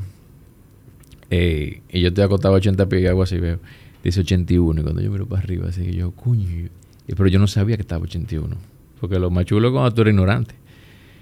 Pero tú bajas 81, pero tienes que subir 81. O sea, no es que tú bajas 80 porque tienes que subir. Entonces, cuando yo subo, me dice la, porque yo estaba principiante en esa época. Entonces, sí, seguimos principiantes, pero sabíamos menos. Y dice el- me dice Víctor, un amigo, me dice, ¿tú sabes que tú, tú estás acostado en el piso allá abajo? Dice, sí, pero yo no sabía dónde yo estaba. Simplemente yo vi, el, me, sentí súper bien, porque ese otra, tú dependiendo cómo tú duermes, dependiendo cómo tú te sientes ese día, tú puedes pecar otro día. Porque yo descansé bien, estaba nítido. Y yo podía bajar 80. Ahora, ¿qué pasa? Si tú no tienes, no tienes la capacidad de entrenamiento para tú bajar 80 y tú te sientes, porque eso puede pasar, eh, y tú no tienes un buen, un, buen, un buen compañero que te esté chequeando, si tú bajas 80 pies cuando tú estás subiendo, eh, te falta un poquito el aire, tú puedes tener problemas. Serio. Porque tú, tú, tú puedes subir, crees que estás bien, pero te desmayas. Que eso es lo que se llama el blackout. Que, se ve ahí en el documental. Ahí se ve varias Y veces. se, ve, y se ve cómo hay que socorrer. A mí nunca me ha pasado, gracias a Hay una manera muy específica de socorrer. Sí, sí, sí. en ese caso. Sí, te lo enseñan en la Eso es lo primero que tú tienes que aprender. Eh, a- a- y nosotros siempre pescamos así. Tú pescas de dos. Uno me ve y el otro sube. Y así sucesivamente. Eh, eso es lo primero que te enseñan, en verdad. A, a tu, a tu evitar esos problemas. Ya ha pasado en el grupo. ¿Te ha dado un blackout Sí, sí, sí. alguna vez? A mí no. Gracias a Dios no. Yo respeto la... la pero te digo, ah, si seguía así, probablemente ahorita me daba. Cuando comienzo a aprender, entonces fui un poquito más meticuloso a la hora de yo elegir a dónde yo iba a bajar. A, a- hacer, si yo veía movimiento de PS en un lado que yo quería, yo bajaba, pero ya no a lo loco, ¿entiendes? Por, y ahora yo respeto el reloj. Yo, el reloj tú le pones alarma. Por, por profundidad y por tiempo. ¿Qué tú usas? ¿Un Garmin? Sí. Pero este es diferente. Este, ese, ese es el decent. Lo decent, te, tú le pones, por ejemplo, yo quiero que a los 60 pies y al minuto me pite una vez. ¡pup! o que te pite dos veces. Entonces ahí tú estás orientado porque es que tú no puedes estar bajo el agua viendo el reloj. Porque tú, mientras menos movimiento tú haces, tú te sientes mejor. Pero, y lo chulo de ese deporte también que tú viajas mucho. Nosotros tenemos un viaje en todos los años. ¿Para Ah. Costa Rica? Fue que tú fuiste reciente, ¿verdad? Costa Rica, Panamá, Centroamérica se pesca bien. Porque se cumplen las leyes. Aquí eh, no hace falta un poco de eso. Pero eh, este país es chulísimo para buceo. Yo no sé cómo aquí no, no, no hay más movimiento de gente en el mar. Y de cuidando el, el- el- el medio ambiente del mar, que aquí, por cierto, está un desastre. Todos los días más tuve más contaminación. Y yo no veo, o sea, a veces tuve eh, un grupo de personas a nivel privado que están ayudando, que están haciendo, una- que toman una iniciativa, pero no, no movimiento grande, como que tú sabes que van a crear un efecto. De verdad que no. Bueno, tú no eres la primera persona que viene aquí y... A quejarse de eso. Sí. Bueno, aquí tuvo eh, recientemente Eladio Fernández. Ujú, Tú conoces Eladio, ¿verdad? Sí. Estuvimos hablando de la pesca de anguila, todo es eso. un negociazo. Ahí te me imagino que te, ahí tú te... Sí, él me dijo que es una... Yo no sabía la economía que era eso. Su oro. Pero aquí, aquí es, es un país que lo tiene todo. Eh, yo entiendo, por ejemplo, el- yo voy mucho a Palmar de Ocoa. En Palmar, yo le, yo, y yo le he mandado video, le he mandado, yo hice lo, hizo a, la misma, a medio ambiente. Nada. De que mira, aquí se está haciendo esto, se está haciendo esto. Yo, yo lo digo públicamente. O sea, aquí se tiran cinco y seis redes todos los días al frente. Ahí, o sea, no tiene que ver. Eso no importa. Nosotros nunca he visto una- la primera medida. Ya, es nuestro país. Uno hace lo que puede, como yo digo. uno puede utilizar plataformas como esta para ver si esto llega a... Uno de trata, como yo, como yo digo, el, tú ves todos los motores yéndose, pero tú andas en un motor y no te vayas en rojo. O sea, tú pones tu granito de arena. Te molestas, porque molesta. El, el, vamos tres motores ahora. Y, y tú ves todo el mundo yéndose, todo lo delivery yéndose, y tú te quedas. Pero espérate, que yo no he terminado de lo- del, del buceo. No, va- no entremos en motores todavía. Entonces, lo más profundo que tú bajas es 81. No, ya yo no, eso era antes. Yo Pero usualmente en No, a mí me, que me gusta 60, pescar a mí. 60 pies. A mí me gusta pescar en 60. Ok. Porque es, un, es, un, es, un- es una buena profundidad. ¿Y, y, y qué tiempo tú dura debajo del agua usualmente? No, que- mira, cuando tú estás bajando baja. a pescar, tú no es, por, no es por tiempo, porque generalmente tú no necesitas más de un minuto y ve algo para tú ir, busca tú lo que tú vas a buscar y sube. No hay necesidad. O sea, si tú estás bajando más profundidad de ahí, si tú estás durando mucho más tiempo de ahí, ahí vienen las complicaciones. Tú puedes durar tres minutos si tú quieres, en reposo, pero estás pecando. Tiene que ser un pecador élite. Y cuidado, porque tú te estás moviendo. Y tú, cada vez que tú bajas, mientras más tú bajas, tu pulmón se, se achica más. O sea, no creas que tú estás igualito aquí como tú estás en 60 pies. Eso pasa con el cuerpo entero. Entonces tú lo sientes. ¿Y ¿Qué accesorios se usan? ¿Un traje? ¿Eh? Sí, traje, chapaleta un poquito más grande. No son las chapaletas que tú conoces, son una chapaleta larguísima, esas que son de fibra. Porque todo lo que te, te, te maneje más suave en el agua, tú lo, lo necesitas. La temperatura, el traje para la temperatura, para que te mejore la temperatura cuando tú estás abajo. Y para que no te afecte también para tu, con la respiración. Eh, para protegerte de todo, de- de- del medio ambiente también. Guante obligado. Y el arpón. Y alcafandra. Y tu careta. Esencial. Y el snorkel. Cuchillo. Pero el snorkel se usa para cuando tú estás arriba. Es que tú estás respirando arriba. Sí, tú o sea, cuando tú estás arriba, que tú estás checando el otro, Claro. para tú respirar Pa' por tú el hacer- tú tienes que respirar. Y antes de tú bajar, tú tienes que hacer unos, unos- unos ejercicios para poder bajar, de llenar el pulmón y cosas, pa- y después bajar. Pero vamos un día. Yo te voy a. Yo le doy. Te va a encantar. Eh, en verdad, es, es un. Y es muy retador porque tú- cada vez tú quieres ir mejorando. Lo que sí es. ¿A, a, a dónde, a dónde Aquí, en- se va a mí me gusta usualmente? sauna. Sauna se pesca mucho. Muchos tiburones, pero se pesca bien. Pero. ¿Cuál es la parte más difícil del proceso? La técnica de la respiración y eso. relajarte. Al principio tú no te sabes relajar. Porque que tú no tienes el, el manejo. Entonces cuando tú no... no te sabes relajar, eh, tú no bajas nada. Tú bajas 20 pies. Si nosotros vamos, yo te voy a decir, mí ven, vamos. Y tú, tú, te vas a dar cuenta que tú no vas a poder bajar porque es algo nuevo para ti. Ponerte una chapaleta, el, el, el, traje. Mi traje no te sirven, pero eh, ponete eso, eh, eso es todo nuevo para ti. Entonces, hasta que tú no te acostumbres a ese ambiente, tú no, no te vas a sentir relajado y tú no vas a poder bajar. Eso es lo que pasa. Pero ya después que tú coges tu primer peje bueno, después que tú, oye, me chulo, porque también eh, viene lo otro, tu cocina, tu pescado. Exacto, eso te voy a decir, debe ser una chulería, tú cometes algo que tú acabas de atrapar. eso es, y es otro sabor también. Sabe muy diferente, ¿verdad? Claro. Yo nunca he comido pescado así. Ah, pues ya, te voy a invitar. Tú sabes que aquí en la playa muchas veces te dicen, ah, sí, acabado de traer, pero tú y yo tuvimos esa conversación de lo que pasa con la cadena de frío. Depende, sí, claro. Eh, a veces los yoleros lo traen, pero, pero, que no es fácil también. un yolero es muy costoso. ¿Tú cómo vas a tener un, freezer en, una yola? No hay forma. Eso es. Pero eh, lo fresco es fresco. Eso no se discute. ¿Qué, qué se, qué se coge bien aquí? Aquí. Mm, aquí por temporada. Por ejemplo, el, el, en la parte, a mí me gusta pecar mucho para, para los lados de Palmar. Pero eso es, ahí hay mucho guata, guatapaná, mucho dorado, en la parte, y mucho atún, que es por temporada. Que con arpón tú puedes coger todos esos peces. En verdad se puede pescar lo que tú quieras con, con, con, no lo que tú quieras, sino peces que tú tengas en tu profundidad. Si no están en tu profundidad, con arpón tú no lo vas a coger, lógico. Pero es mucho más fácil lo que tú crees con arpón.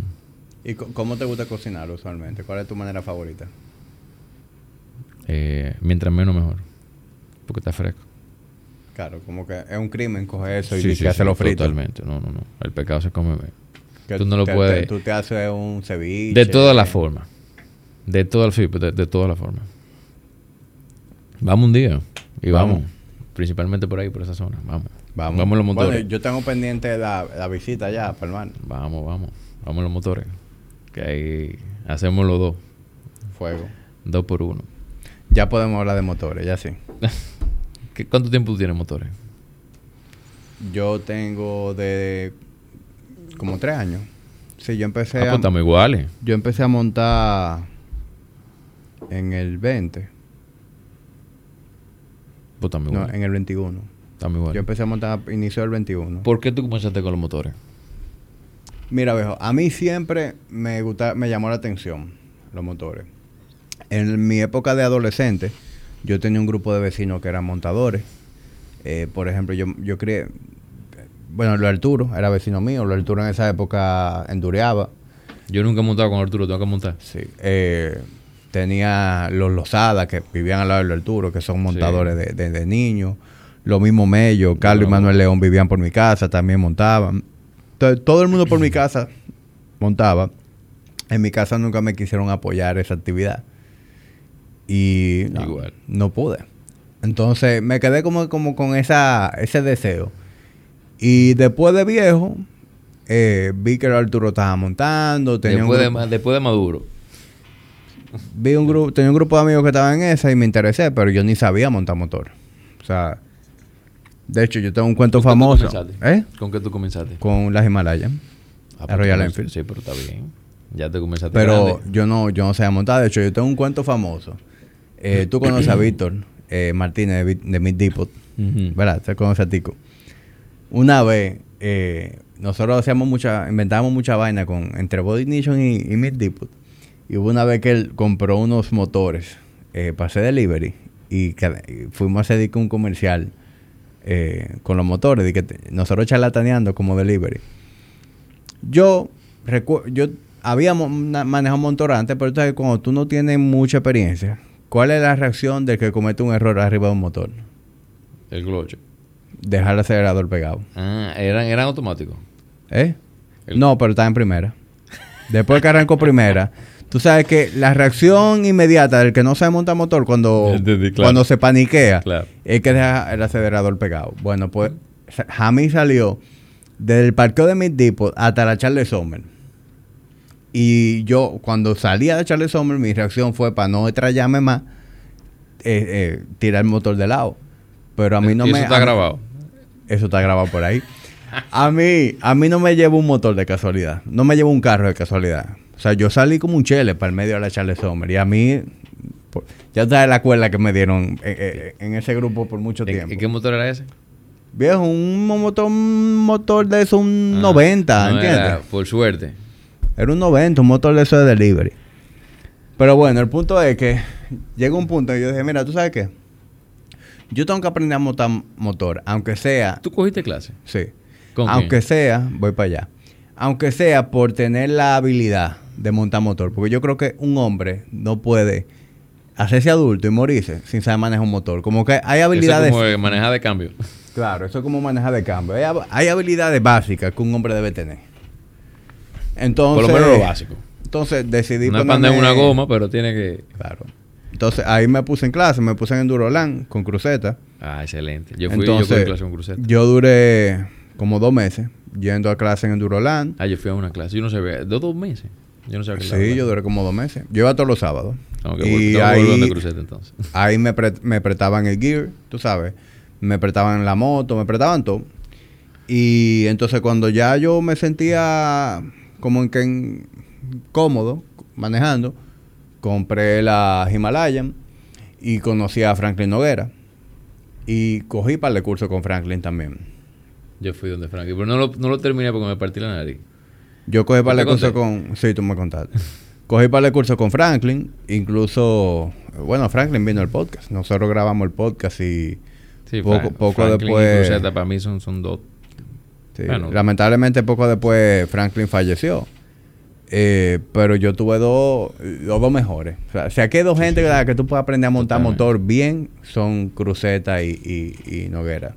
100%. Entonces, nada, con eso arrancó mi fiebre. Yo y de- está de moda ahora aquí también. Aquí. montar motor, sí, en, en su mejor momento. En su mejor momento. Eh, Compré la Himalayan, eh, la vendí recientemente. Y ando ahora probando motores, probé, el- probé el tuyo. Tú vas a probar mucho. Mi consejo es que pruebe Quiero pruebe tomarme el tiempo. Claro. Quiero tomarme el tiempo porque yo he manejado muy pocos motores. Yo llego a una conclusión sé. con los motores. Tú no puedes tener un solo. Sí. Si Estoy de tú, tú lo puedes tener. Pero Te va a quedar corto de algo. de- es difícil tú encontrar un motor que te dé todo. No lo hay. Yo creo que no, lo- no, no, No, lo hay. Tú siempre vas a sacrificar. Yo, exacto, tú, dependiendo lo, la- lo- a dónde, qué tú quieres hacer con ese motor, pues tú compras tu motor. De- dependiendo de tu presupuesto y dependiendo de a dónde yo lo voy a meter, si le voy a meter, con lo que estábamos hablando, 60, 70% de monte y lo otro de calle. Sí. A mí las calles de República Dominicana me parecen, no me llaman la atención, anda en la calle. No. La calle de aquí, no vamos a entrar en ese tema, pero eh, no A vamos mí, a entrar en ese tema. No. A mí, yo disfruto mucho andar. Es que este país es muy lindo. A mí me gusta la ruta dual. Porque te voy a ser sincero, también 100% off-road, para mí limita mucho a los lugares donde tú Es puedes que llegar. tú necesitas calle para Claro. llegar al off-road. Tú necesitas conectar. Obligado. Y, y también, eh, por ejemplo, a mí me gusta salir a disfrutar. Yo no salgo a pasar trabajo. Sí, uno, uno goza pasando su chin de trabajo. O sea, Tú es dices, pero tú dices como- un hard enduro. Claro, es muy es pero tú haces una ruta Sí. y a lo mejor un tramito de off-road. Sí, te totalmente. un Que, chin, que te desafía un de poquito lucha. más. Pero yo yo entreno demasiado. O sea, yo me paso la semana entera entrenando en el, en el gym. Explotarte el...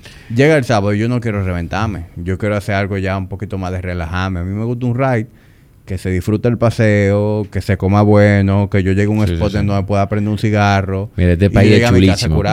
El otro día fuimos tú y yo, bueno, fuimos, salimos. ah, vamos, vamos a, a la terrena a comer un pescado. Eh, yo nunca lo había hecho, por cierto. Eh, así. Dije, vamos a, Samaná a comer un pescado y volvemos. O sea, en calle no, porque siempre era... eh, vámonos para pa, Valle Nuevo, hacer un desastre en un monte, porque siempre era un grupo, un grupo un poquito más que monta más monte que otra cosa. Pero el motor, eh, para mí en este país, el que lo sabe aprovechar es una, una de, la- de las mejores cosas que puede hacer en, en este país, porque tú tienes todo. Y aquí donde quiera, tú- donde, cerca para colmo. O sea, tú sales de Santo Domingo, de Santiago, de Puerto Plata, de donde sea. A 30 minutos tú tienes ya un, un dual, como tú dices, eh, que tiene río, que tiene montaña, que tiene playa. En, en Sí, no, y- todo. y hasta, que- hasta- y hasta que- la temperatura te cambia. Y que en los moteros no logra desplazarse tan rápido. Claro. que tú, yo, nosotros hemos, hemos sabido salir tempranito y llegar a, a cabarete y desayunando en cabarete a las 9 Sí, de la mañana. no te para. Es que tú no, no, no, no tú no coges te tapones. paras, tú no coges tapones y es una prioridad. Tú llegas a cabarete, desayunar, chilear un ching allá y tú estás a las 3 de la tarde en tu casa. Mira, No, eso, hablando de eso, eso que tú hiciste de coger la clase antes de... Eso es importante. Y por, por aquí, si aquí no está oyendo alguien que, que está, quiere incursionar en eso. El motor eh, es un peligro. es un peligro. Claro, y, que es está un- claro y- en y eso. yo he visto muchos accidentes. Y a cada rato uno ve accidentes. Y amigos con nosotros, gente, hermanos de uno, tú lo ves que, que se caen todavía. Entonces, lo primero es andar protegido. Yo no te salgo de la casa sin... Y nunca, eso sí yo no- nunca lo he... Nunca lo he tratado. Nunca he salido de la casa sin protección. Entero. Si tú vas para el monte, más. Porque tú en el monte tú entiendes que, que, darle un poquito más y disfrutar el motor. Pero es como un G.I. Joe que tú andas. Y claro, te ha caído muchísimo, qué sé yo cuántas veces te ha caído. Pero nunca te pasa una porque anda protegido. Sí. No, y, Eh. y- y ya en el, en el monte es diferente, porque tú te, aunque uno se cae mucho andando off-road, eh, tú andas a menor velocidad. Sí. Pero eh, también te puede pasar algo. ¿eh? Claro. Lo que hay que andar, hay que andar con protección. Porque de, toda la gente, si tú sacas con toda la gente que tú montas, tú le preguntas, ¿te ha pasado algo? Más del 50 le pasó algo. Claro. S- seguro, yo lo hago ese cálculo. Digo yo, bueno, que a mí, no, a mí no me luce porque yo trabajo con la mano. Sí. No, pero también depende mucho los bríos con lo que tú andes. ¿Entiendes? Siempre hay un momento que tú, lo- tú tienes mucho brillo. Sí, pero por ejemplo, yo, yo, yo tengo un grupo de panas. Bueno, tú conoces a Eduardo Dreyer. Eduardo es el típico tigre que siempre le pasa algo. Pero Eduardo es muy desconectado. Eduardo siempre anda duro. Claro. ¿Entiendes? Entonces él se la juega más. Yo, yo tengo un, un- un lema, con- que lo- lo- se lo digo con con los muchachos. Cuando tú sientes que todo, que, porque llega ese momento siempre en el monte, que te- todo te está saliendo bien. Y tú vienes por aquí, te metes, eh, vuela a la montaña, hace esto, eso, se pone a inventar mucho. Y todo te está saliendo, dale suave. Ese es el estrellón que viene ahí, que ya me ha pasado. Siempre te da un estrellón y bien. Entonces, eh, cuando tú te sientes así, bájale. que tú andas como acelerado y que todo está Ujú. nítido, bájale. Bájale. Y eso, eso siempre pasa. Pero los motores, yo tengo igual que tú, como tres o cuatro años. Y me gusta más la- el monte, es casi 100%. Yo, por mí, yo ando en el monte siempre.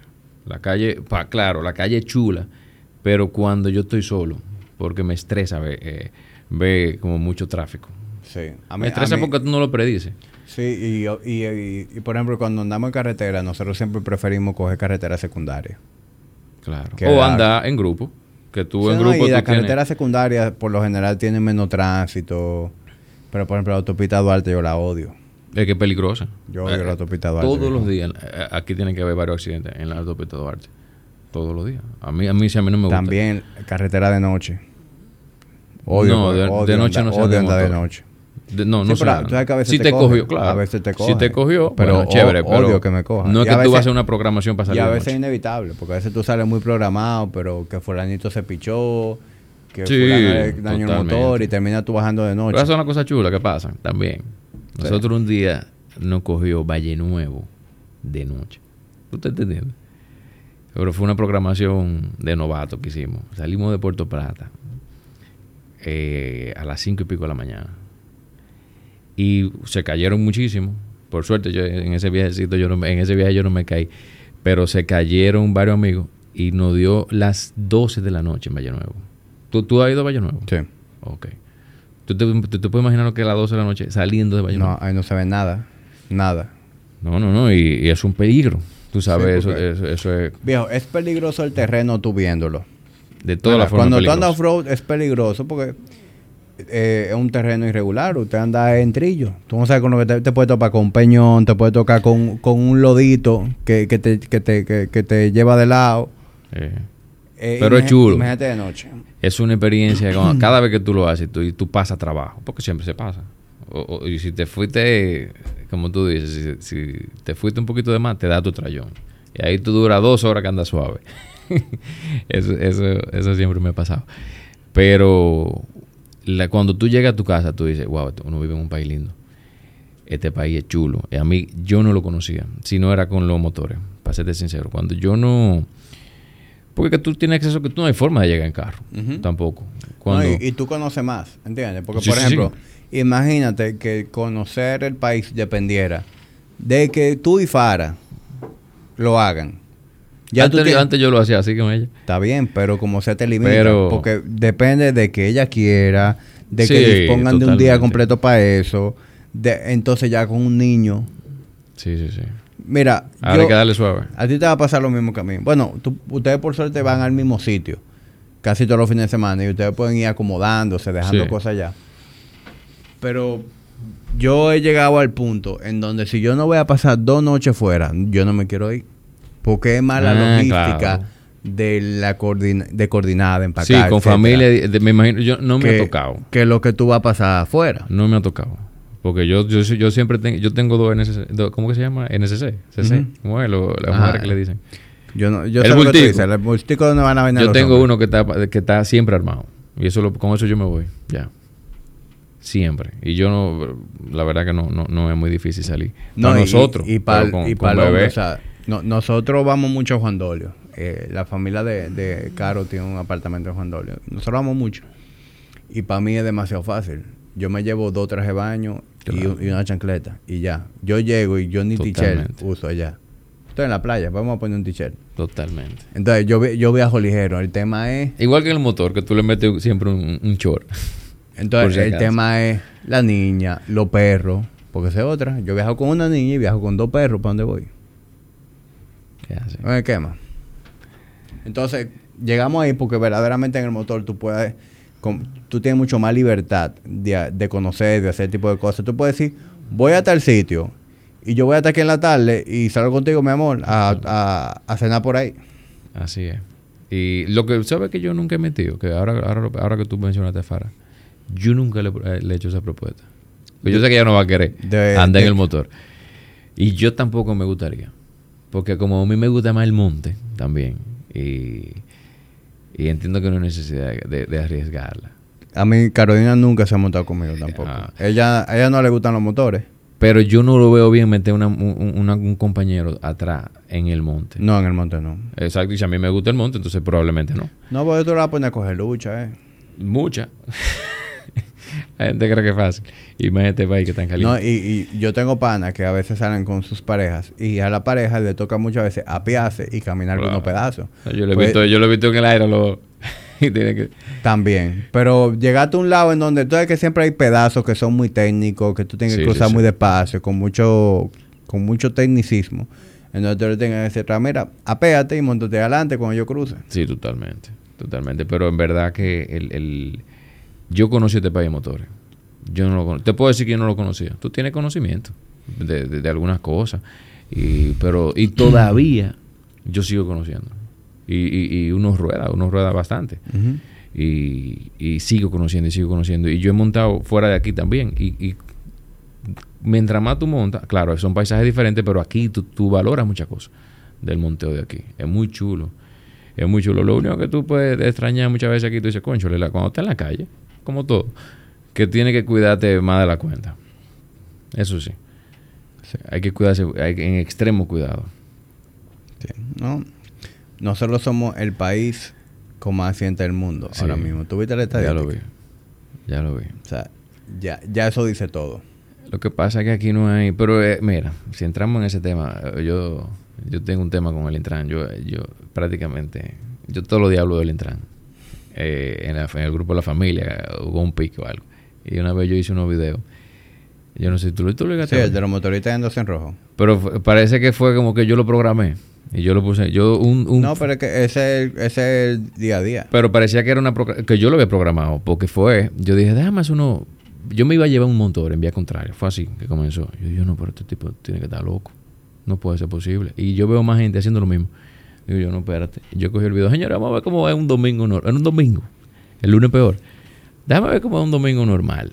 Y yo comienzo, lo primero que yo vi un tipo en una acera, en el motor, porque ya eso es normal aquí. Los motoristas andan en la acera.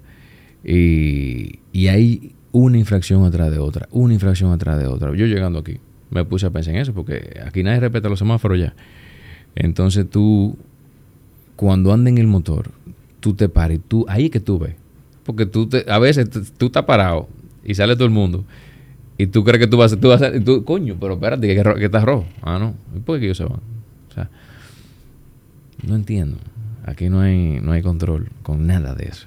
Pero... Y tú sabes algo de lo que yo veo que se habla poco y es muy preocupante. Que aquí ya todos los motoristas andan usando el teléfono en lo que manejan. Sí, sí, sí.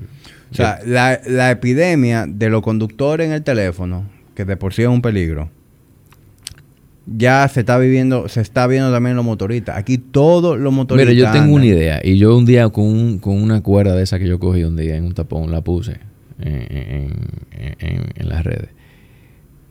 ¿Tú sabes cuáles son lo- lo- las em- los dueños de las empresas de las de la mayor cantidad de infracciones en motor que se hacen? Todo el mundo tiene el letrero atrás de los delivery. Ujú. O sea, son la mayoría. La may- o sea, tú, si tú quitas, si tú controlas por lo menos las infracciones que están haciendo los lo delivery, ya tú controlas una parte de- del desastre. ¿O me equivoco? No. Porque que aquí, eh, eh, eh, eh, por parte así, tienen el letrero atrás. No embromen con esos motoristas, póngale, la- póngale la multa a la empresa. Tiene el letrero. Y ahora que están inventándose lo- lo- lo- la- las cámaras en, lo- en lo- en los semáforos, eso está ahí. Van a salir, no, Hugo, pedido ya, fulano, esto, lo otro, esto, pam, pam, pam. No, yo estoy seguro que en seis meses se arregla. Porque no es verdad que la empresa se va a estar pagando multa a, a los empleados. En seis meses se arregla. Es una idea Es una buena idea. para Hugo. Pero viejo, a mí me, a mí me da una maldita cuerda. Cuando yo veo a un motorista que anda manejando, leyendo el teléfono, o manda- siempre anda mandando nota de voz.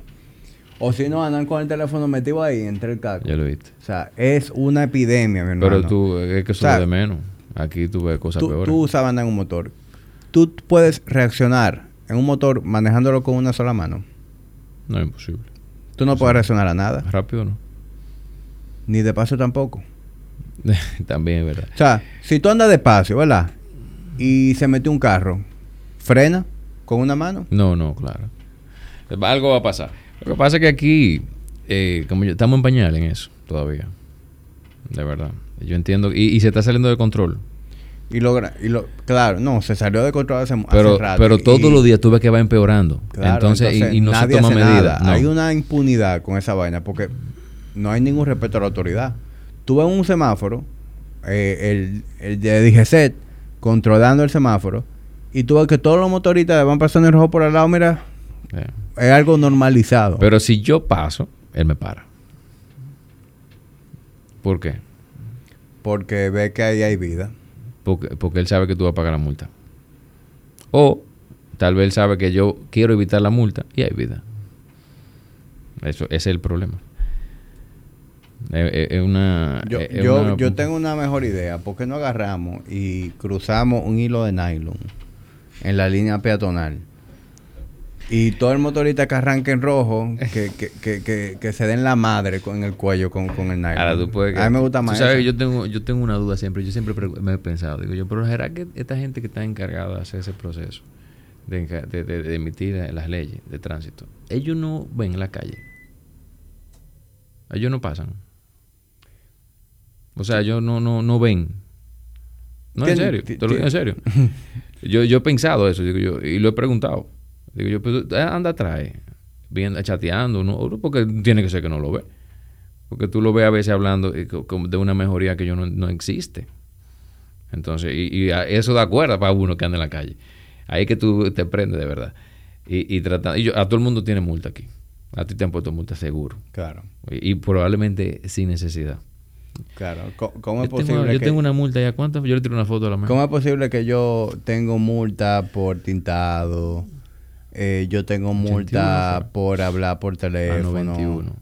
Yo tengo una multa y le tiré. Yo le dije a él, yo te puedo tirar una foto. Agárrala. Ya está ahí la foto de la me. A 91 kilómetros por hora, 91. Ah, por velocidad, sí. Yo A tengo, 91. Yo tengo pila de multa. Pero a de velocidad. 91. Porque esa es otra. Eh, Y, y- ya tú sabes las huevos que estaban pasando por ahí y todos los otros carros que pasaban por ahí. No, a 91, ¿verdad? Pero a 91. Eso, esa es otra. ah, Es Está súper- incorrecto Es es súper tricky porque, por ejemplo, aquí se la pasan parando ahí en el- antes de llegar al peaje de las Américas. Ahí, ahí siempre, fue. ¿Tú sabes ahí- por qué? Yo le pregunté. Yo tuve que preguntarle, pero que tú sabes que eso está incorrecto. Tú buscas ahí, la... ahí baja, justamente antes del peaje, baja, baja 80 en ese tramo. Entonces todo está en 100, de repente baja 80, tú vienes a 100 y adivina qué, ahí te paran. Ahí ellos están. Entonces yo le pregunté, eh, la velocidad promedio, tal vez que me, sí, que me corrijan, pero la- tú buscas la velocidad promedio en carretera y no es 80. O sea, tú, eh, tú ves que tú vas en carretera en Estados Unidos y te dicen, tú tienes la mínima esta que tú tienes que andar. Tú tienes mínima. Pues tú no puedes, tú puedes ocasionar un accidente. 80 seguro no es. Y él me puso una multa a 91. Yo le tiré una foto. Con todo su, su, su velocímetro ahí. Era, ese es el país. Yo no, ya yo no, yo, yo llegué a la conclusión y lo, hablé en el grupo. ¿Tú estás en Dual? En el grupo de Dual. Yo, yo no en grupo yo no participo en grupo. Y yo recuerdo, yo, yo decidí, yo lo tengo un sobre que tengo todos los papeles del, cor- eh, de- de- del carro, los papeles míos, y dice buen día, me. Gracias. Te lo juro. Te lo puedo enseñar. Algo así. Top. Y trato de, trato de no hablar mucho. Yo, yo igual. Porque yo no trato de no incumplir ni una, ni una, ni un. o sea, No, yo y- trato y de yo- hacer la cosa yo no- bien. yo, no, yo no cojo, yo no salgo a, a coger. Tú no a mí, cada vez que me paran, yo hago eso mismo, Sí, le paso es que no hay matrícula eh, y seguro, cojo mi multa y sigo. No, no hay necesidad. Porque muchas veces el, el- el- tú estás tratando, tú crees que tú estás hablando con alguien que, que sabe la ley. Y, y tú entiendes que él debe de saberla. Entonces, y que él lo está haciendo por, por, ¿por qué a ti? Porque a veces tú te lo llevas personal. No, ¿por qué a mí que me lo está haciendo? Y él sabe que eso no es así. No, él no sabe. Simplemente no sabe. Él te lo está haciendo por desconocimiento. Sí. Seguro. Y, y- Pasa muchísimas veces. y también, como que yo, yo sé que pone de mal humor que te pare un AME, que te pare un policía eh, de manera injustificada. Pero tú tienes que pensar en el día a día de esa gente. Hay uno que yo le tengo pena, a una. Y yo me paraba y le bajaba el vidrio. Y yo, y yo le y la saludo. Y le, tú has ido, tú has, baj- tú has pasado pintura. Claro. Tú- Hay una señora ahí. Y ella tiene, y todas veces yo le veo la cara. Porque le cometen todo el Ella está sola ahí, muchas veces. Por cierto, si, si alguien está oyendo aquí, denle, denle un abrazo a esa señora. Y yo cada vez que bajo el vidrio le digo yo, le digo, ay, le- como que le doy ese, ese, ese- un saludo de, de que yo, yo, yo sé lo que tú estás pasando. Pasa un día por ahí. Eh, es una señora, ella tiene que estar como en sus 40, sus 40, 40, bien quemada del sol. Eh, una in- indiecita ella. Con una cara de la que mejor, la que mejor puede tener, porque es un desastre ahí. Esa es la peor esquina de la capital. Ahí, entonces, visto el calor que está haciendo. Ajá. Imagínate Sí, tú pasarte el día entero con ese calor, viendo todo este salvajismo. Eh, tú paras a una gente y te, te hablan como un perro. Totalmente. Entonces, ya cuando me cuando llega, yo yo no me voy a sumar eso. ¿Entiendes? Como que Pero a veces un poquito tú te lo tomas personal. Y me ha pasado. Porque yo, eh, me ha pasado. Uno tiene su personalidad a veces. Y tuve un desastre delante de ti. El tipo te para. Y te dice, deme su papel. Y tú ¿por qué tú me estás parando? Pues tú a veces no entiendes. No, no, eh, por el celular. Pero tú tienes speaker. Y yo tengo una multa así. En el, en, en el, y está puesta en el Bluetooth del carro. Y, y tuve un desastre al lado tuyo. Tú dices, pero Dios mío, pon la multa. Toma. Porque tú no, tú no, en verdad no tienes razón. Pero él, le tocaba poner una multa en ese momento. Pero esperemos que cambie. Vamos a, a tener un poquito de fe. Eh, A ver si, si lo- los encargados se, se, se, se ponen la pila. Entonces, ¿cuándo vamos a bucear? Vamos, yo voy este fin de semana. En serio, vamos. Bueno, este sábado No yo voy a ponga- salir. Tú vas a montar. Quiero salir en el motor, yo te dije, voy a salir a probar Déjame cuadrar con eh, una moto. Eh, Pero va, mira, te va a encantar. Pero Eh, yo tengo pendiente visitar la visitarte allá en Palma. Vamos, vamos. Vamos a cuadrar eso. Yo te- el- Y, y vamos versión familia. Perfecto. Eh, Voy para allá con, con la trulla. Yo fe- feliz. Yo los fines de semana, a mí personalmente no me gusta pasar mucho en la, en la capital. En los fines, como uno está trabajando mucho en la semana, yo me trato, trato de, de- de buscar la playa. Si se, cuan- siempre que se pueda. O, o, o estar tranquilo el fin de semana, un sábado, un domingo. Ahora con un muchacho más, probablemente. 100%. Yo entiendo que uno... uno No, y lo bueno es eso, que tú puedes organizarte y, y como que tener tu esquema armado para que sea lo más smooth posible. Llega allá. Claro. Que eso es lo bueno de tú frecuentar un mismo sitio. Tú vas acomodándote. Sin nada, tú llegas sin nada. Yo entiendo que uno, uno en, en- cuando tú tienes un trabajo muy, demandante de tu tiempo, de, de, de, de tu, de todo tuyo. Tú necesitas los, los hobbies, que, que hablamos mucho de hobbies. Yo entiendo que eso es una obligación. Y es una obligación de explicar sobre la mujer también, que ese es otro tema. Sí, la mujer eh, también tienen que buscarse su, su pasatiempo. No, y explicar lo que ella te deja hacer. Te lo te- Ah, claro. No, no, es importante que la mujer lo entienda. Sí. Y lo, Ella, yo tengo por, e- suerte por, con eso. por esas cosas se, se hablan, se Sí. negocian. Pero entiendo que el que trabaja así, eh, un full time y, y- y- y un servicio también con, con mucha gente, porque yo entiendo que hablar, cuando tú tienes un trabajo con personas, con, con- que no es computadora, que no es sentado, que no es, que es, es un trabajo eh, muy humano, eso al fi- tú ca- te cansa mucho, porque tú te llevas cada historia, tú estás con cada historia, tú te metes en, en- en- en- en toda esa información, tú la, tú la, tú, Sí. te- tú la digieres. Entonces yo entiendo Y- que tú necesitas los hobbies. Sí. No, y también a, a ti seguro te pasa como a mí, y es que cuando llegan mis momentos de descanso, yo quiero la tranquilidad, Paz. yo quiero la paz, porque yo me paso, viejo, la, tú- yo- Sí. la cantidad de palabras. Tú te despiertas temprano también.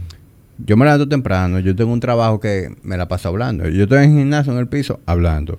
Yo me siento Sí, sí, con un cliente en consulta hablando. Yo me reúno con los socios a hablar cosas del negocio. Eh, tengo reuniones para cualquier proyecto, cosas que se esté armando. Vengo y grabo el podcast. ¿Entiendes? Es que lo, lo tú le encuentras lo, lo- valor ahora a tú estar en paz con tu familia, tú estar tranquilo, ya no estar moviéndote en una discoteca, ya no es acostarte a las 3 de la mañana, porque te va a desbaratar el otro día. Entonces tú no en la mañana no vas a, estar- no va, no va ni siquiera a aprovechar lo que tú Es una hacer. manera muy eh, elegante de decir que estamos viejos. Eh, yo no me siento viejo. No, yo tampoco. Y yo soy mucho más viejo que tú. yo, yo no me siento viejo, pero yo, yo estoy claro de que ya uno maduró.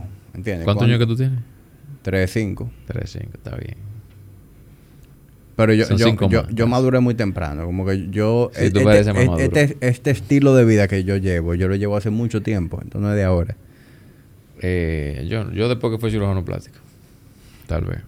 Yo no me cuidaba, no, no le daba tanto valor. Después que me formé ya de especialista. Porque el joven siempre te quiere, sie- siempre quiere tener tiempo. Y como para salir a conocer cosas, pero no. Yo, tú- yo le doy mucho valor ahora al día. Por ejemplo, yo di que s- a- dame un trasnoche el sábado para yo el domingo desbaratarme y, y, y- quedarme en la cama hasta las 12. No, yo tengo años que no sé lo que es. Años. Porque que tú, al revés, me siento mal. Tú dices, ¿qué fue? ¿Se me fue el día? Ya, ya, tú perdiste un día entero. Imposible. Imposible. Eso. Ya tenemos otro, otras prioridades. Sí. No, tú me has dicho que tú a las 5 estás en pie ya. Sí, a las Eh, cinco. Lo- Los sábados y los domingos y te va en la lancha. Los sábados, aprovecho, no, hombre, uno. el- los sábados y los domingos yo trato por lo menos seis, pero es difícil. A veces, a veces- oja- yo tengo suerte si llego a las 7, Te levantas en automático. automático. Ya costumbre. Los días de semana sí, de muy temprano siempre. 5. Bueno, yo voy para allá, para Body Hoy fui. Estoy tratando. No es fácil. Era uno- lo, lo que no es fácil son los primeros 15 minutos. Después que tú te cambias, ya tú ves en automático cambiándote. Y- pero los primeros 15 minutos, después que tú te bebes el café, ya tú vas, pones música, ya tú vas como, como que va cambiando. No, y, y es costumbre. Yo Ya. dudo mucho que una gente llegue feliz de una al gimnasio. Así, ay, qué feliz. Eso, eso No, es difícil. La única persona que llega al gimnasio feliz y haciendo bulla se llama Carolina Artur. Esa es la única persona que yo he conocido en mi, en mi, en mi vida. Pero, pero ya se levanta más mucho más temprano. no, yo creo que ella se Seguro. levanta a la una. Porque que Porque con la energía que ella llega a las 5, eso no es, eso no es posible. eh, es difícil. Tú en, en 30 minutos, por ejemplo, eh, tú estás... Para mí es difícil. Está de que en, en- en mi 100%.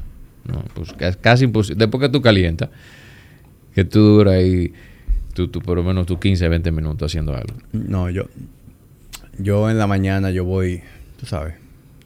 Va a subir como una computadora que tú la prendes y va. Yo soy así. Sí. Yo soy parecido. Parecido. Pero yo lo que tengo, necesito un café. Yo sin café no te hago nada. Nada. Cero. O sea, yo sin café no te funciona. Tú sabes que, me- que me ayuda mucho a mí. Eh, y es parte de mi ritual mañanero. Una ducha fría desde que me paro de la cama. Yo he visto mucho, he leído mucho de la lucha fría y todo, pero todavía me sigue gustando la caliente. No, mira, tú que estás entrando a esa hora, date Es una ducha fría. difícil. No es es no pensarlo, no lo pienses. No, pues, claro que te Y va a quitar el sueño, pero ¿cómo no te va a Es Ya, fe- oh, acá. Pero el agua fría, aquí el agua no es fría. Mira, de- después que yo empecé a hacer ice bath, fue que He yo... leído muchísimo también. Después de que yo lo quiero hacer. hacer- Para ver, nunca lo he hecho, para serte Es sincero. a- Pero sí, en verdad la- el recovery es diferente. Y yo sé que Pero te voy a decir, después que yo empecé a hacer ice bath, a mí yo me di cuenta que aquí en este país no hay agua fría. Bueno, en Jarabacoa hay agua fría. ¿Cuál es la temperatura? Eh, usualmente hacemos el ice bath entre 4 o 6 Sí. Celsius. Está frío. Frío. ¿Qué tiempo? Yo duro 15, 20 minutos. Pero realmente no hay que durar En- tanto. Tú duras es que 15 minutos a 5. Entre, de- yo duro entre 15 y 20 Hasta el minutos. cuello. Cuando lo hago, sí. No, yo me zambullo. O sea, a mí me... Pero eso, eso no es lo que se recomienda empezar. Ya yo, tú sabes, he desarrollado mucho tolerancia y sí. me, me, me gusta. Y tú te bebes, entiendes que está el recovery es diferente. Sí, pero yo te voy a decir algo. Lo que a mí más me gusta no es necesariamente el recovery. Sí, lo siento en el recovery. A nivel a, a mí, cognitivo, a mí me gusta cómo me siento. O sea, yo salgo de ahí viejo con la dopamina allá arribota, me siento de buen ánimo, me siento súper alerta. Te, Como dieron- que, te, te diste un corrientazo. como que eso, eso da un feeling viejo, demasiado, Un corrientazo de 15 minutos. demasiado ápero. Yo lamentablemente lo hago nada más una vez a la semana. Incluso hay semanas donde se me complica. Yo tengo como dos semanas que no voy. Eh, porque como lo hago una vez a la semana, por ejemplo, este sábado vamos a salir en los motores. Entonces ya se me va a dificultar ahí. Lo voy a hacer, porque me ha llamado la atención, de verdad. Vamos, vamos. Si tú queramos Sí, sí, sí, juntos. Hay dos tinas, nos metemos uno al lado del otro. Lo voy a hacer. Eh. Tú lo haces generalmente después de, de entrenar, ¿o no? ¿O no tiene nada que ver? Bueno, para el que entrena hipertrofia no se recomienda que lo haga justo después, porque inhibe un poquito la respuesta. Que tú lo hagas tres o cuatro horas separado tu entrenamiento es suficiente. Lo Por ejemplo, tú que entrenas en la mañana, podemos ir a hacerlo en la tarde un día. Después de aquí pudiéramos hacerlo así, de que after work. Sí, vamos. Eh, vamos, vamos, lo voy a hacer para... A mí me gusta conocer eso. Pero después de que yo empecé a hacer bath, yo me di cuenta que aquí en la capital, aquí no hay agua fría. Y ya, yo abro esa agua fría en la mañana y evidentemente me- siento un poquito el choque porque tú te acabas de parar de la cama. Pero... El aire y la cosa. Pero yo te, tú te acostumbras y yo me siento increíblemente bien. O sea, yo salgo de bañarme y ya I'm ready. Yo me tomo mi café, mi cosa, pero I'm ready. Vamos a hacerlo. De verdad que sí. Bueno, Así que bueno, y De aquí yo hago eso y tú vas a salir y tú vas a hacer el, el buceo. claro, para no, me, bucear. me interesa. El buceo hay que hacer un entrenamiento antes de, pero tú- algo recreativo eh, se puede tranquilo. Es como un snorkeling, un poquito más. Vamos arriba, de verdad. ¿eh? Sí, sí, vamos a. Vamos, vamos a agendarlo. Sí. Yo te doy mi palabra que, que lo voy a probar. Ya de ahí para adelante, Vamos. si me gusta, no sé. Pero lo voy a probar. Es difícil. que no te- yo no conozco la primera persona. Hay personas que tienen un poco de claustrofobia, que se manejan, pero es mente. Ahora, si hay algo que tú tienes que controlarte eh, es cuando tú estás bajo el agua. Y eso es, eso tú lo vas adquiriendo. Y, y- y esa capacidad de tú tratar de, de tú, de tú, cada vez que tú vas, tú mejoras, o sea, y, y tú mejoras. Entonces después viene otro mundo, el mundo de los peces. O, o el mundo como tú tienes que, que disparar, como tú te vas a manejar. Pero oye, primero tú tienes que comenzar por lo otro. Porque es muy chulo. Y es muy retador, la verdad. Yo creo que es lo más retador que yo he hecho. ¿Tú has sentido eh, que fumar cigarro te afecte de alguna manera? Cigarro no, cigarrillo sí. Pero cigarro no, Cigarro puro no. No, puro no. Porque que tú no lo inhalas. Entonces No, tú- te hago la pregunta por curiosidad. No, no, el puro no. Eh, yo antes fumaba mucho cigarrillo. Y, y sí lo sentía. Yo fumaba mucho, yo lo dejé, gracias a Dios. ¿Hace qué tiempo Eh, dejaste de fumar? Años. Eh, yo lo dejé. eh, en la universidad yo fumé siempre. Y lo dejé cuando comencé, cuando iba a hacer los exámenes en, en, en Pitangui, en- para cirugía plástica. Ahí comencé otra vez, estudiando. Eh, eh, eh, tú haces eso una rutina. Entonces, y lo dejé, pero yo fumaba mucho. Y en las noches, porque en la noche era que tú estudiabas. Entonces, lo dejé como dos o dos tres años. Y cuando regresé aquí, volví y lo cogí, relajando. Porque así era, así era la vaina. Tú, "Da- no, me voy a fumar uno. A ver, mentira. el que dejó el cigarrillo no puede fumar más nunca y punto. Relajando, cogí uno y seguí. Y duré dos años más. Hasta que comencé a bucear. Que esa es otra. Yo dejé el cigarrillo cuando comencé a bucear y comencé a sentir lo que estaba sintiendo. O sea, lo- la, la dificultad. Porque tú lo sientes. Ah, que hay un buzo que, que fuma. Sí, hubiera sido mejor. Si él, si él no fumara. Seguro, 100%. Porque tú, te- ven acá, tú te, No, es el ciencia. rendimiento no es. El rendimiento, y más, más pulmón. Pero el rendimiento nunca es igual. Y mi esposa también, me lo recordaba a diario. diario. Porque el puro, uno fuma puro, pero el puro tampoco es. Yo lo tengo prácticamente para yo relajarme. Y para yo revisar el celular ya al final del día. Sí, algo mucho más, mucho más noble. Totalmente. Tú no estás. O sea, tú te fumas un puro y tú puedes entrenar. Pero, o, o tú puedes, eh, y tú puedes hacer cualquier actividad. Y, y, pero tú no puedes fumar cigarrillo. Y tú, tú no quieres hacer. O sea, es, es otro tipo. Sí, otro tipo de- definitivamente. eh, y el puro que- no es lo- un- yo no lo veo como un vicio. Porque tú no sales huyendo a fumarte un puro. El cigarrillo sí. El cigarrillo tú ves que te lo ponen en, en el aeropuerto. Cuando tú no... Te ponen un- una caja. El día que yo me vi en una caja adentro fumando fue que yo dije, ¿qué diablo yo estoy haciendo? Que a veces tú... tú, te- tú y tú sales con un bajo de adentro. Porque ahí se huele mal, mi hermano. Horrible, horrible, horrible. Ahí fue que yo dije, no, pero que... Y tú, el que fuma sabe que tiene que dejarlo. Él siempre lo retarda, esa decisión. Pero para mí, el, fue yo creo que una de las mejores decisiones que yo he hecho. Y ya no me llama la atención nada. Incluso me molesta el olor. Ya, hoy en día me molesta. Y, pero sí, el puro me gusta. Pero ya yo lo hago de placer. Ya no, porque tengo que hacerlo. Porque el cigarrillo, el, el que, el, que, el que fuma mucho cigarrillo es viciado a la nicotina. Que tú dices, no, yo fumo cuando quiero. No, mentira, tú fumas. El, el- o sea, el que fuma mucho es por vicio. Claro. Tú lo, y, y, y quien tan, tan viciado hacia el principio, la mejor forma de tú dejar un vicio, que fue lo que me pasó a mí, es tú cambiarlo con otro. Lógico, es saludable. Yo me metí a correr, por ejemplo. Y, y comencé a correr. Dejé el gimnasio y todo, pero comencé a correr. Ahí comencé 5, 10, 15, 20, 21. Por suerte me quedé en 21, no hice más de ahí. Pero hice varios. hice A mí me gusta cinco. correr, pero nu- nunca he disfrutado correr eh, distancia larga. Es chulo, lo- porque tú- es por meta. Mm, eh, Cuando yo lo hice al principio era porque también me fue llevando una cosa te lleva a la otra también. Pero lo que pasa es que tú, tú pesas mucho también. El, el que pesa muy difícil tuve un corredor de distancia larga, pesado. No, pero ni siquiera era por tema de capacidad. Es un tema de, de que no. No, no, por eso, claro, que, porque tú pesas. Con 200 libras correr 25 kilómetros no es un cachú. ¿Entiendes? De- de- eh, y, y tú no lo vas a disfrutar. Porque tú te tú- que explota mucho. Eh, pero la condición física que te da la corrida es, es muy, muy. eh, eh, o sea, tú te sientes que tú puedes hacer todo. Porque el que te, se te levanta 3 y 4 veces a la semana y te hace 8, 10, 12, relajando, ese, tipo no se cansa. Sí, sí. Él no se cansa, porque me pasó una, una época. O sea, yo a veces salía y te hacía un 21. Sin. en- o sea, ah, déjame comenzar. Voy a hacer 10 o 12 hoy. Y, terminé, y estaba, me sentía tan bien que terminé y hacía un 21. Y me llegó a pasar como dos veces eso. Y tú decís, hoy en día, yo hacía un 21 y es casi imposible sin entrenar. Casi imposible. No, tú lo puedes hacer, pero tú, tú vas a durar tres días acostado. ¿Entiendes? Pero ah, cuando tú estás entrenado, o sea, tu capacidad aeróbica es increíblemente eh, muy Si tú, porque tu cuerpo se adapta. En ese momento tú hacías. eh, ¿Apnea? apnea, no. Me hubiera encantado. Porque hubiera- me imagino que hubiera sido mejor. Pero en verdad, ya después que tú. Yo tengo muchos, por ejemplo, amigos que no, están, no tienen su mejor físico en apnea y son buenísimos pecando, pero la cabeza la tienen. saben lo que están haciendo. Eh, son gente con mucha experiencia. eh, se sabe, o sea, no importa lo que esté pasando, no se, no, no se, no se altera. ¿Entiendes? Entonces eso influye mucho se sienten con, con- confortables en el agua.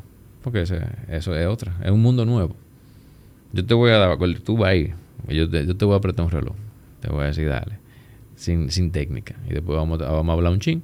Te voy a pasar un par de trucos y después le voy a decir, y te- tú descansas, dale ahora. Al final del día. Después tú lo haces. Y tú te vas a dar cuenta que tú lo vas a ver con reloj. Cómo tú te sientes antes y cómo tú te sientes después. Vamos a hacerlo así. Vamos, está anotado ya. Hacemos antes Bueno. y después. Vamos a ponerle fecha a eso. Ya, semana que viene. Este- por mí este sábado. Oye, Lo podemos hacer este sábado. Pero después, si no lo hacemos la que viene. El fin de semana que viene. Ahí está perfecto. Vamos a darle. El que viene. Ya, ya te lo Ready. comprometí para el motor, pero le damos el que viene. Está bien. O sea que es muy probable que cuando esto salga, ya hayamos tenido la experiencia y podamos dar un update. Vamos arriba. Bueno, hermano, gracias por venir. Coño, gracias. Yo sabía Hablamos de todo, un poco de cirugía, pero... Sí, eh, esto era justo el plan. Tú sabes, eh, yo... Pero para serte no sincero, quería- es, es chulo. A mí me encanta. Yo he visto muchos muchos episodios de ustedes. Porque la verdad que si uno, si uno se pone a hablar de cirugía plástica aquí también, eh, eso es otro mundo. Pero lo que, lo que envuelve la cirugía plástica, eh, tanto del, del, del- la forma de vida del paciente, eh, lo que tiene que hacer antes, lo que tiene que hacer después, que lleva, va mucho con lo que, lo, lo- lo que tú haces. Eh, es, es mucho- muchas veces más importante que yo decirte que es una prótesis. ¿Entiendes? O sea, Sí. Y el objetivo es el resultado. Y, y ver todo como, como entender todo el proceso. Sí, y, y yo creo que lo, lo que más contribuye este tipo de conversaciones es darle un poquito más de claridad a la gente, porque hay mucha confusión al respecto. Eh, fíjate que hablamos de las expectativas del procedimiento, hablamos de la importancia de tu eh, llevar un estilo de vida De dieta. saludable, de Es resultados. imposible tú tener un resultado. Para decirte una conclusión así marcada, si tú no te cuidas. O sea, hay, pacientes que son beneficiados, yo no sé cómo, porque eso es que tú sabes que a veces hay, hay gente que tiene una más facilidad de tu, de tu, de, de tu entrenar que otra. Tú, y tú lo ves, que, te- que, se que el cambio es, es muy, es muy drástico. Y pasa con la cirugía. Hay pacientes que no se cuidan y tú ves que hacen una, una cicatriz perfecta. Y hay unos que se cuidan y no te la hacen. Pero no es lo general. O sea, hay que cuidarse, hay que alimentarse bien. Si tú quieres un, un- un- un- o sea, un mejoramiento completo de la autoestima, del físico, de, de tu forma de pensar, de, de todo, hasta, hasta de tu humor, tú tienes que hacer muchos cambios. No es la cirugía plástica nada más. Yo siempre lo digo. Tú tienes que hacer cambio en tu alimentación, cambio en tu ejercicio, caso- cambio en tu forma y la calidad de tu sueño. Cambio en todos esos aspectos. Si no, a- de algún lado tú vas a cojear. Bueno, hermano, eh, cerremos esto ahí. Bueno, pues Eh, gracias por la invitación. Nuevamente, la gracias por venir. Eh, yo disfruté mucho la conversación y yo sé que, que mucha gente no, nos acompañaron hasta este minuto también. Estamos eh, pendientes entonces. Entonces, que le dije a Fara para que venga y a Rebeca. Ustedes que yo, hace- yo, yo creo que desde el año 2018 por ahí, eh, yo tengo un grupo con Fara y Rebeca. Y es un grupo que no se habla todos los días, pero cuando hablamos, nos curamos. Yo, venga para el podcast. Eh, ¿De qué vamos a hablar? Y yo, no se apuren. Yo voy a poner una botella de vino o dos. Está buena esa. Vamos a sentarnos a A mí me hablar. interesaría escuchar a Fara. Vamos a sentarnos a hablar. Y después decidimos si lo que hablamos es apto para que sea... Lo que Fara de la que te pone a ti a hacer todo, pero ella, ella, ella, ella te dice que te controla. ¿Tú te das cuenta? Ajá. Ah, Pero, loco, yo me curo con Fara. Fara es un personaje. Y Rebeca también. Sí, Fara. Yo, Rebeca es mi amiga también. Eh, Fara no, yo tengo suerte de tener Fara. Fara, bueno, Fara me controló a mí. Me, me tranquilizó. Eso es mucho que decir. Eso es mucho. Bueno, señores, hasta la próxima.